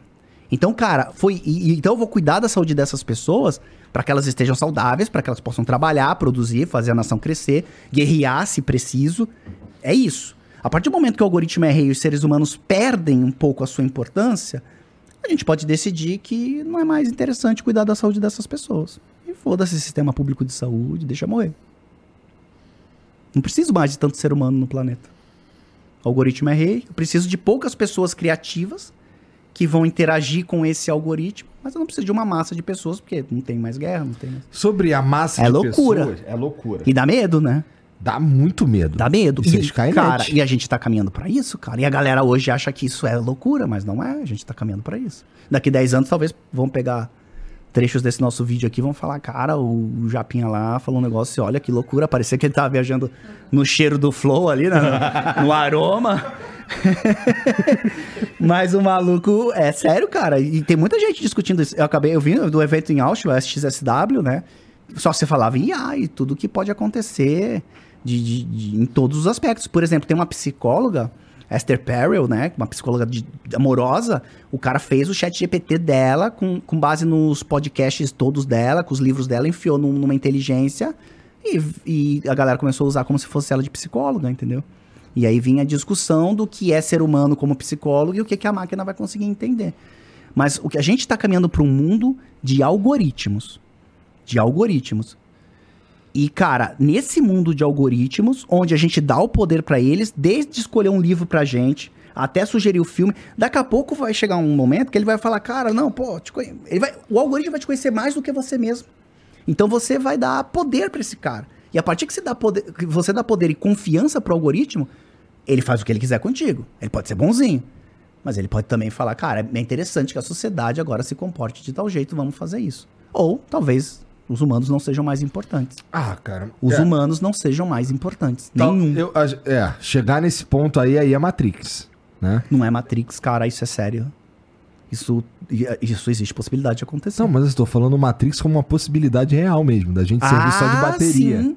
Ah, do filme? É. Sim, com certeza. Não, achei que tava achando tipo viagem de Matrix. Não. Não, eu, eu gosto dessas piras, assim, eu acho que é, é... é que eu tenho uma visão um pouco mais otimista da coisa, na verdade. Não, a gente tem que ser otimista, não dá vontade de sair de casa, né, cara? Se tu falar, cara, eu vou virar um algoritmo, tudo vai ser decidido pela máquina, mudanças climáticas. Ah, existe, qual o existe sentido um- da vida, Eu né? gosto de pensar que existe um, um- Tudo um pode mudar. futuro, Existe um futuro que a máquina, vamos lá, ela precisa da gente porque ah, que seja a Matrix, a gente é bateria para elas e portanto ela precisa manter todo mundo bem, vivendo em paz, saudável. E eu fico me perguntando até que ponto isso é ruim. Com certeza é ruim. É muito pior do que, do que a gente dominar o nosso próprio, nosso próprio destino. Mas é muito melhor que a gente ser extinto. Mas será que a gente não vai ser extinto assim também? Se a máquina decidir que nós não somos mais importantes. Eu tava lendo um negócio, cara, que até assim, ó. Aí é Matrix. Ó, pra caralho. É Matrix, que você vai dar acesso ao algoritmo pra ele olhar o teu e-mail, olhar a tua agenda, olhar tudo. E aí, por exemplo, vai chegar um momento em que, vai, eu- vamos falar de empresa. Eu quero contratar uma pessoa. Você é o hunter, o recrutador que, que tem um candidato. A minha secretária de IA vai falar com a tua e elas sozinhas vão decidir se vai contratar sem a gente saber. É nesse nível, cara. Elas vão se conectar e falar, e aí, contrata, não, com base no algoritmo, acho que não é o perfil, tu nem vai saber como ser humano. Elas vão estar decidindo isso. O algoritmo vai estar decidindo. Ele já decide o que a gente assiste. Né? No, no- no- você vai lá no Instagram, onde você for, o algoritmo já decide.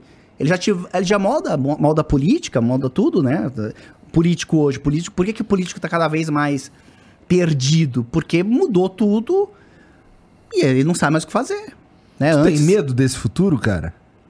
Cara, o fato da gente estar aqui ao vivo discutindo isso me dá esperança de que, gente, ó, pode acontecer isso, ainda não aconteceu, mas nós estamos caminhando para isso.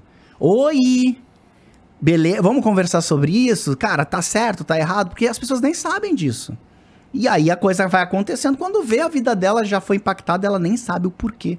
Então, por isso a importância da informação. Né? Não é liberdade de expressão, é liberdade de informação. Então, a liberdade da informação permite que as pessoas tenham o conhecimento de que, ó, nós nesse momento estamos caminhando para isso. Molecada, tudo viciada em, em videogame, e- e não sai mais da máquina, em rede social. É uma juventude deprimida mesmo, uma juventude que não quer mais fazer faculdade, que, que perdeu o senso de, de, de prazer pelo futuro.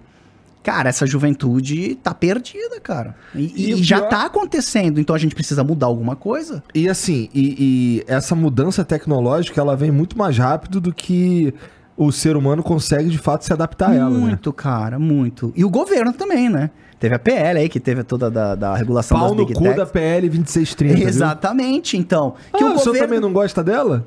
Não, eu fui contra. Tá certo, tem que ser contra. Não, eu fui contra. Você também foi contra, Pra né? caralho. Ah, tá. Não, eu tava lembrando aqui, não. Até o contra. talo. Eu fiz, o, fiz um vídeo, tudo, falando da- da- das coisas. Porque o governo sempre é retrógrado, né? Ele sempre tá atrás. A, a velocidade da, da mudança da. Você tem que fazer a regra antes dela entrar no ar. Depois que ela já entrou e tá funcionando, é difícil você regular o negócio. Ah, meu irmão, o os caras têm lá uns bagulho lá.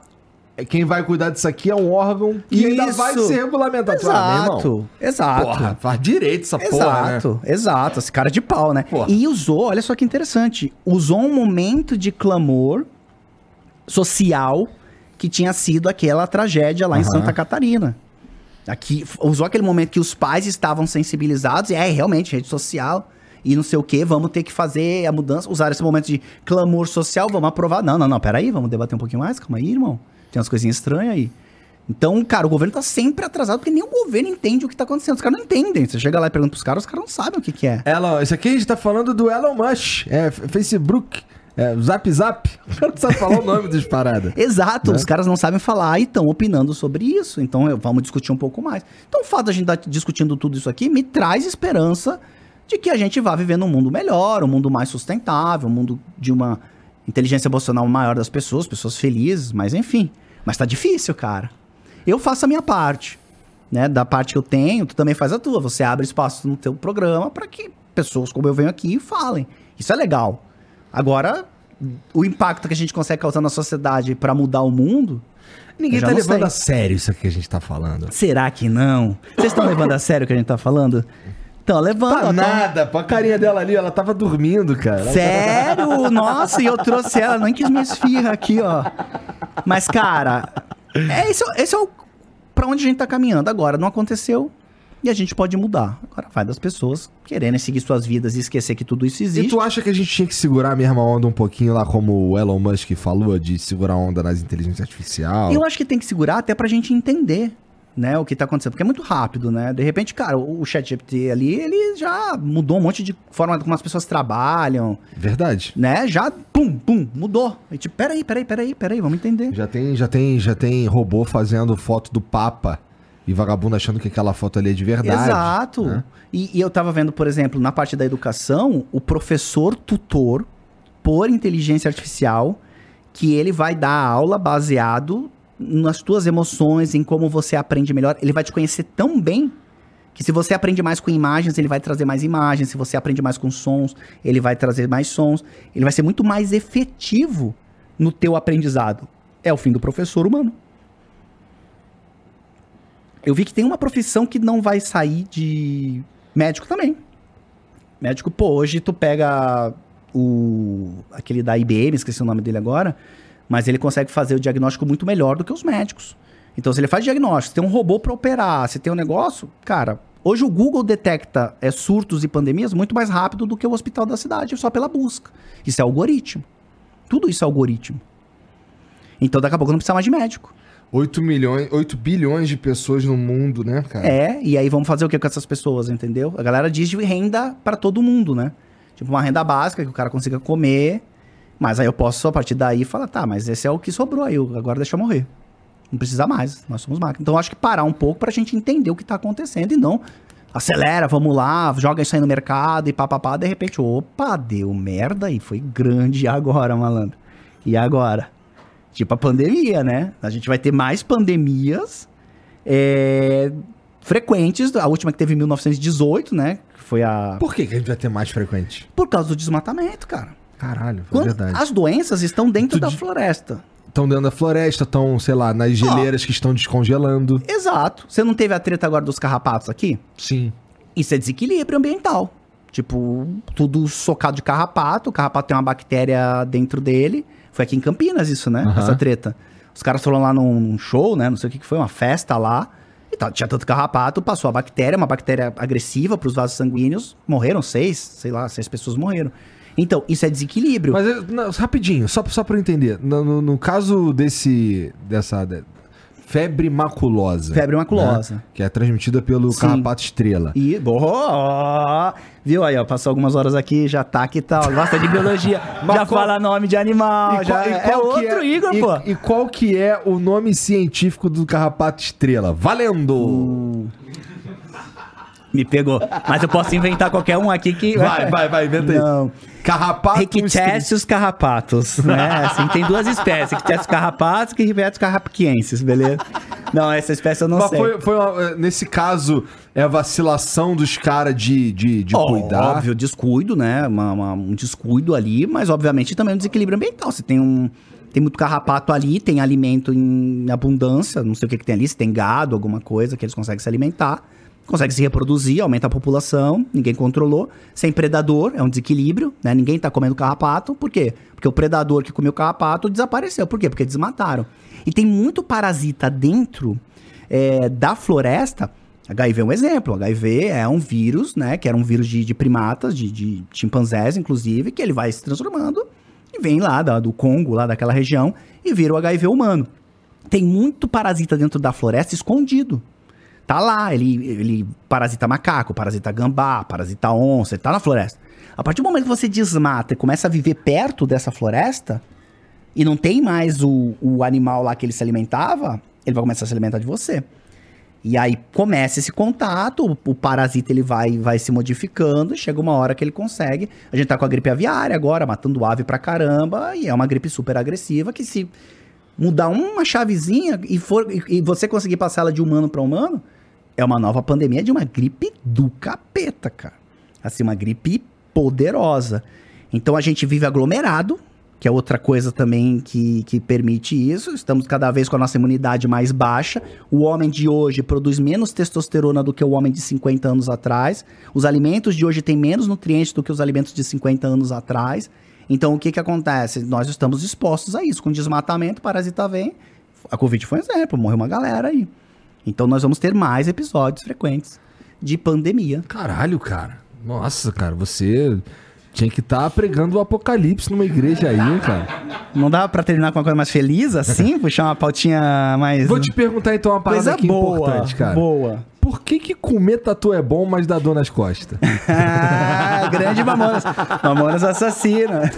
Não fala Essa- isso. O Jean que meteu essa. Aliás, tem uma galera que caça tatu pra comer mesmo, cara. A galera vai... Ó o pessoal fazendo assim, ó. O pessoal comeu tatu já. aqui, ó. É verdade, eu é. nunca comi tatu. Nem eu. Mas tem mas uma galera... eu tô ligado que vagabundo fica... Eu Ah. já vi os caras meio assim, caralho. Não, tatuzinho, tranquilo, assim, ó. Mas a galera caça tatu. Caçu- Tatu é muito caçado. Aqui no Brasil pode caçar javali, né?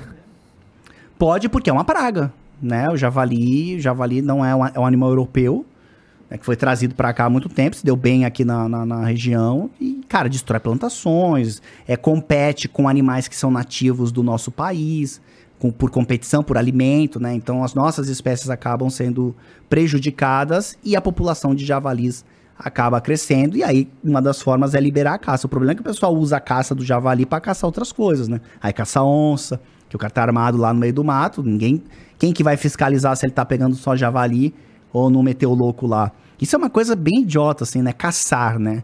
Tem gente que caça leão, tem gente que caça rinoceronte, só pra se sentir mais mais masculino. Mais né? alfa. É, mais alfa. Geralmente tem pinto pequeno, certeza. Eu sempre falo isso, cara. Esse cara tem peru pequeno, eu tenho E certeza. não chega cara. nem no refrão da primeira música. É, e, e exatamente. é igual o gorila lá, 4 segundos e deu e já, já dá a cuspida lá. Mas enfim, foi mal. é, Desculpa aí, acabou. Esse negócio aqui é muito forte. Tem mensagem pra nós aí, Jean? Manda mensagem aí, É. meu. Vamos lá, mano. antes das mensagens, deixa eu te falar. Ô, Paulo, tu já tomou Desculpa, hidromel? meninas. Hidromel? É. Não, Sabe o que é um hidromel? Não. Hidromel é como se fosse um vinho, só que no processo de fermentação, em vez de usar uva, usa o mel e dá essa bebida maravilhosa que tu terás a, a chance de experimentar quando você quiser. Obrigado. na É um verdade. presentinho? É um presentinho Oh, pra você. Obrigado, meu querido. E, pô, você que tá Legal. em casa, você também pode experimentar o hidromel, é, Felipe Mid, que, cara, Chique. eu digo que é dos melhores do mundo, mas eu não digo isso sozinho. O próprio mundo diz isso junto comigo. Porque, ó, ganharam aqui, ó, dos quatro sabores que participaram, dois ganharam medalha de ouro, dois ganharam medalha de prata. E, cara, existem hoje seis sabores, tá bom? É, começando pelo tradicional, que é o que deu origem a todas as outras receitas. Tem o Old Cage, que é maturado com lascas de carvalho. Sabe quanto é que custa uma lasca de carvalho? Deve ser caro. É coisa fina. É coisa fina. É chique. Soa chique, né? Não, chique demais. Então, tem o Double Oak também, lembra um vinho um, um pouco mais seco. E tem o Frutas Vermelhas, é um pouco mais doce, a galera aqui do estúdio gosta bastante desse. Além, Eu gosto de carvalho. tu gosta? Então de- depois eu, eu te dei um tradicional e um... É, você me deu um tradicional e um fresh lemon. Esse, esse Fresh Lemon aí tem também o Fresh Pineapple, eles são da linha nova, é, da linha mais nova, na verdade, é, que é pra você tomar bem geladão, curtindo uma piscina, curtindo uma praia ali, entendeu? Enche de gelo ali o copo, tá com o hidromel em cima e vai. É, mas então, você consegue encontrar tudo isso lá no site philipemid.com.br. O link passou aqui ao longo do programa e também tem aqui na descrição. E você ainda pode usar o cupom FLOW10 para ganhar 10% de desconto na tua compra. O que matematicamente quer dizer se tu comprar 10 garrafas, uma sai de graça. Ô, louco. Não é incrível? E é pra fazer festa. Porra, meu irmão, matemática é uma coisa linda. Qual? Se tu comprar 30 garrafas, 3 saem de graça. É inacreditável. 14% de álcool. É um vinho. Isso dá uma festa Dá. boa. Dá, festa boa. Dá. Nos tempos de biologia, a gente. Não tinha ainda nessa época. Já tinha, Dançava né? pelado em cima da mesa. Ah, a gente apavorava. Nossa. a Ju me olhando apavorado. Meu Deus, Jubilu. Flávio vai ver essa porra, cara. Qual é? Imagina, né? Ó. Tem no contrato que eu não posso falar besteira. Ah, é? É, não. Mas eu Ih, não falei rapaz. nada demais, né? Não. Tá de boa? Eu tô sendo Não. cancelado? Aí não, né? Então tá de boa, né? Foi... Cotoveladinha na avó. É... Começamos assim, né? Se liga, é, entra lá em felipemid.com.br e usa o cupom FLOW10. Se você é um revendedor, se tem uma distribuidora, uma night e tudo mais, e quer vender, ah, e quer ter lá no teu estabelecimento o hidromel Felipe Mid, tem, é só fazer um cadastrinho lá no site, tem uma equipe só pra cuidar de você, tá bom? Eles vão entrar em contato e te ajudar a fazer a compra da melhor maneira possível. Demorou? É muito importante que pra comprar e pra consumir bebida alcoólica, você precisa ser maior de 18 anos, tá bom? Genzão, tem algum vídeo, algum áudio? Putz, aí, aí os caras vão ser obrigados a ouvir a minha voz chatona aqui, cara. Vídeo? É, porque dá pro cara mandar vídeo também, mas aí eles mandam, eu acho que eles têm vergonha, Hum. e aí eles mandam só a mensagem por texto. E aí o texto sou eu que leio, meio que o cara já, já ouviu minha voz o programa inteiro, né? Mas tudo bem. Não, mas lê aí. O Acriano mandou. Boa noite, professor. Seus vídeos me ajudaram muito no Enem e na faculdade também. Comecei farmácia por gostar muito de biologia. Mas depois tranquei porque o bagulho é podcast TikTok. É aquele filho da puta ali, ó. Tu parou de estudar? Ah, sério? Não, isso é verdade. Vamos lá. Dar uma filosofada sobre isso. A verdade é assim, que hoje, na minha época, por exemplo, tu não tinha muita opção de profissão. Tipo, era, era Tinha meio que passar linear. pela faculdade. Exato, você tinha que fazer a faculdade, achar o emprego, enfim. Eu acho que agora o, o digital abriu uma série de possibilidades e isso gera também uma crise existencial, porque são tantas opções que você tem que aí você sempre tem a sensação de quando você escolhe uma, você acaba deixando várias outras de lado. E será que as outras também não seriam legais? E aí gera toda essa crise e o cara muitas vezes não toma uma atitude, o cara paralisa. No teu caso não, que você falou, cara, eu vou fazer isso e vou investir nisso. Mas muita gente hoje, muitos jovens ficam paralisados mesmo, sem saber o que fazer, porque, cara, são tantas opções que nem sabonete no mercado. Você vai no mini mercado, tem duas marcas. Tem muito o que pensar. Agora tem 30 marcas, você fala, pô, se eu levar essa, será que a outra ali não, não é melhor? Eu tá escolho essa mais crise. barato, pessoalmente. É, mas se tiver várias do mesmo preço, mais baratas, né? Você vai ter que escolher uma ali mais, sei lá, você vai ficar em dúvida. Eu vou no Unity mesmo. Ainda mais quando é- você já tá certo da tua do- se você quer isso? Bom, Não- se eu fosse o Acriano, inclusive, ou qualquer outra pessoa que trabalha com digital hoje em dia, eu me especializaria em alguma coisa, mesmo que seja no digital. Entendeu? Eu quero ficar muito pica nisso. Porque, assim, é. Em geral, você ser um cara que é. que, que, que não sabe nada com excelência, tu não se encaixa muito bem nos lugares, a não ser que seja pra umas coisas assim menos. Ah, que você. Que, assim, você acaba pegando os empregos meio merda, no fim das contas, entendeu? Sim. Se você é, um, é especialista na- nas paradas, se você manja muito bem de uma coisa ou outra, é, é- óbvio, isso é no mundo, no mundo, não necessariamente no digital. Sim. Mas isso também existe no digital. Por exemplo, o Acriano. O Acriano ele é muito bom com, com o TikTok. Ele, é ele, tem, ele tem umas sacadas muito boas para vídeos curtos e tal. E é onde ele se. se É um cara criativo. se, se- sabe, se, se faz necessário, sabe? É, mas no mundo real as pessoas precisam mesmo estar, mesmo no mundo digital, cara, é, se aperfeiçoando. Tem uma galera que acha que, ah, foda-se, eu tô arrumando um Ah, mas ali. ficam pra trás, até porque tá extremamente competitivo o digital, né? Então, extremamente competitivo. Muito. Depois da pandemia mesmo, todo mundo começou a ser produtor de conteúdo, ficou mais difícil chamar a atenção das pessoas. Então, a então é isso, criati- criatividade é tudo. Pra chamar a atenção das pessoas, senão você não consegue é, audiência ou que as pessoas parem pra aí, te escutar. Porque todo mundo tá falando agora, né? Todo mundo quer, quer ter voz, até profissional, né? O cara é médico hoje, ele tem que ser influencer também, então são duas profissões. É, Então, todo mundo tem que ser influencer, até o cara da padaria. às vezes o cara é um médico bosta, mas que tem um monte de, de paciente porque ele é bom de TikTok. É, E aí você tem médicos bons sem paciente porque não são bons parou no no tempo, né? Exatamente. Ó, Jubilu, qual a curiosidade mais aleatória que você tem pra compartilhar no Flow de hoje? Pô, eu acho que aquelas do- dos, dos chimpanzés era uma bem É, foi- foi aleatória, né? tipo, boa, pô, boa, essa hora agora já. Você sabe que eu durmo 10 da noite, né? É porque eu tenho um filho pequeno, aí eu dou Ah, banho nele caô, e tal, cara. é, e eu bebi tudo. eu já- é uma coisa que eu não faço também, tá ligado? É uma companhia Não você, faz, cara. é, não posso andar com você, não. É, você. Não, não, não. Uma semana contigo já era, cara. Pô, tá louco. Imagina os tempos da Ô, biologia. Jean, eu sou má companhia? É. E olha lá. Sou um mau elemento? Caralho. Mas de todos os podcasts que eu fui, esse é o que tem o melhor cheiro, cara. Sério. É gostoso. É, é bom o aroma que vocês usam aqui. Tá bom. Isso quer dizer então que tu voltaria no futuro. Ah, com certeza. Portas abertas, tamo junto. Às vezes tá uma bom. pauta específica. Foi um prazer te conhecer, cara. Gosto de você, te acompanho há muito tempo. Bacana Que bater esse papo aí cara. Obrigado, sério, cara. Sério, sério, sou... Eu não vou dizer que é fã, né? Sou fã do seu trabalho, é fã do seu trabalho. Tá, eu não gosto muito de Não, desse fã do seu de trabalho. Acho que o que vocês fizeram, eu, não. eu acompanhei o movimento assim todo, né, na época, quando saiu assim, né? Porque eu consumia podcast, né? Só que pelo rádio, né? Pelo. Não, Ou não só videocast. áudio. É, só o áudio, eu sempre fui.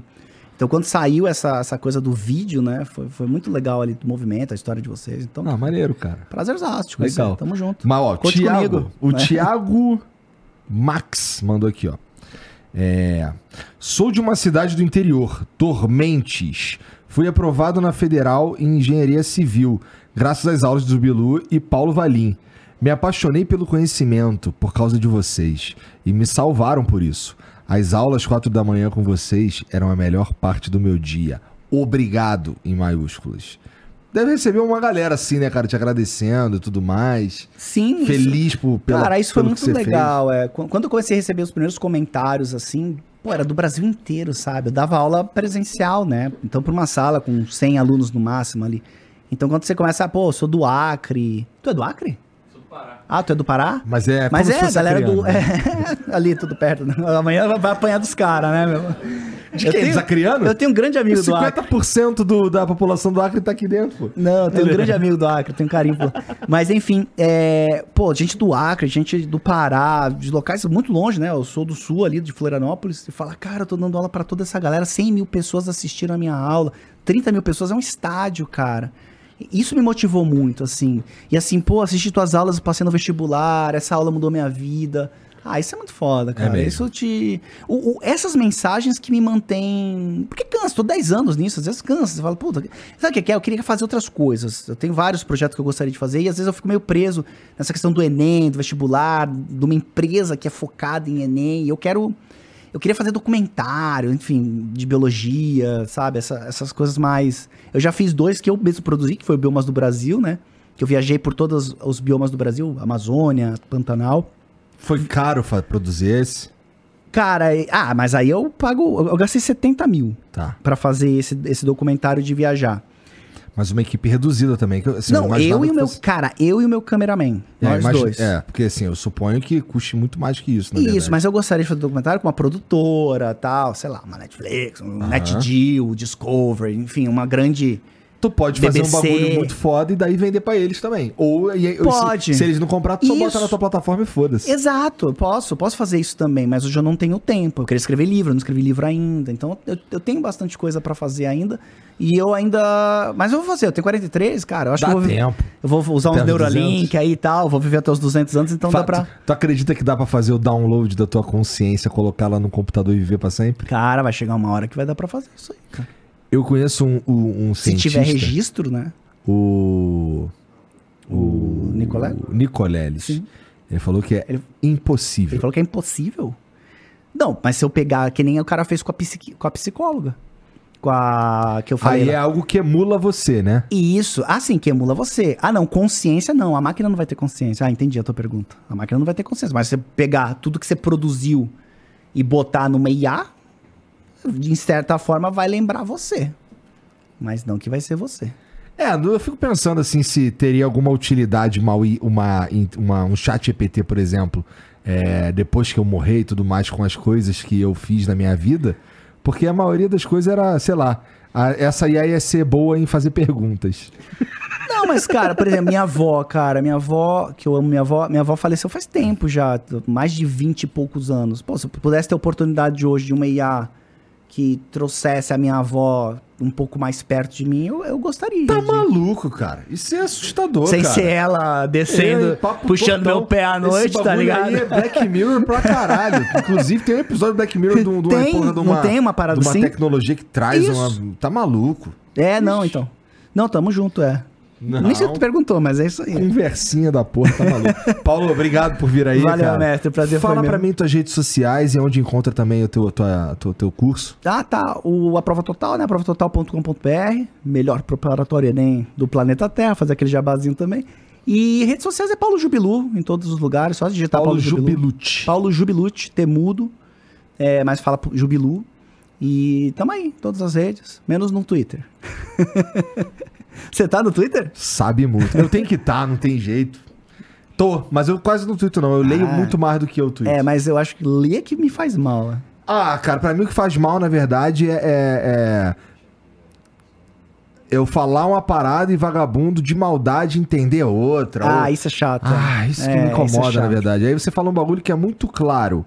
E vagabundo subverte aquilo ali de 10 jeitos diferentes. Aí Sim. fica, ah, cara, que preguiça do caralho. É, preguiça de responder. Eu Mas, bloqueio. eu- mas assim, eu, eu. eu até nesse sentido, cara, me incomoda pouco ler o que as pessoas estão falando. Por mais que seja absurdo. Por Uhum. mais que seja absurdo, eu, eu, eu- gosto de, de saber mais ou menos assim o que, que tá. Aquele pessoal ali tá pensando. É que o Twitter é foda, que o Twitter ele, ele virou praça de guerra, né? É muita guerra. O algoritmo transformou a gente nisso, Isso. né? Guerrilheiros. Porque ele começa a te dar, ele começa a te envolver com assuntos e pessoas que você que, que, que pensam parecido com você sem te dar o contraditório e você vai reforçando e se radicalizando dentro daquela Exato. chamada bolha ali. Algoritmo. E se, algoritmo É total. Por quê? Porque ele quer que você fique mais tempo na plataforma. Como ele faz isso? Te agradando. Como ele te agrada? Te dando coisa que você já pensa. Reforçando o que você já pensa. E vai te radicalizando. Vai, vai. Aí tu vai virando o diabo. É isso aí. Cego. Cego. Cego. Mas, cara, obrigado mais uma Mas vai vez ser um vir aí. grande planeta no futuro. Fiquem tranquilos, foi uma honra. Valeu. Vai explodir tudo, família. Vai dar merda, entendeu? Vai com a geleira, vai, vai pro caralho, vai começar a sair uns mamutes. tá ligado? Com os vírus mortais assim, já era. E você vai ser um algoritmo. É, É, isso. fudeu. Então, ó, obrigado a todo mundo aí que assistiu também. Segue o Paulo, tá aqui na descrição. Tamo É, junto. Entra no A Prova Total lá, que é o melhor curso, Melhor preparatório melhor para do preparatório pra Enem do planeta Terra, irmão. Tem eu como professor de biologia lá. Aí não tem Mas- como, né, meu irmão? Várias cotoveladas na avó. E... Na cara da prova. Cotovelada na prova. É isso aí, Caralho, é. se tua prova vier boladona pra cima de tudo. Cotovelada na cara dela. Vai detonar. Já era. Ó, aproveita e segue a gente também, tá tudo aqui na descrição. Entra no Discord lá, vai rolar o Afterflow, que é a galera conversando sobre a conversa que a gente teve aqui. E se inscreve, dá o like do lado do botão de se inscrever. Tem um botão aí pra você virar membro do Flow. A gente quer conteúdo toda semana aqui exclusivo pros membros. E é isso, é isso, né, Jean? Acho que é isso. Então, valeu família, obrigado pela moral. Valeu. Beijo, tchau.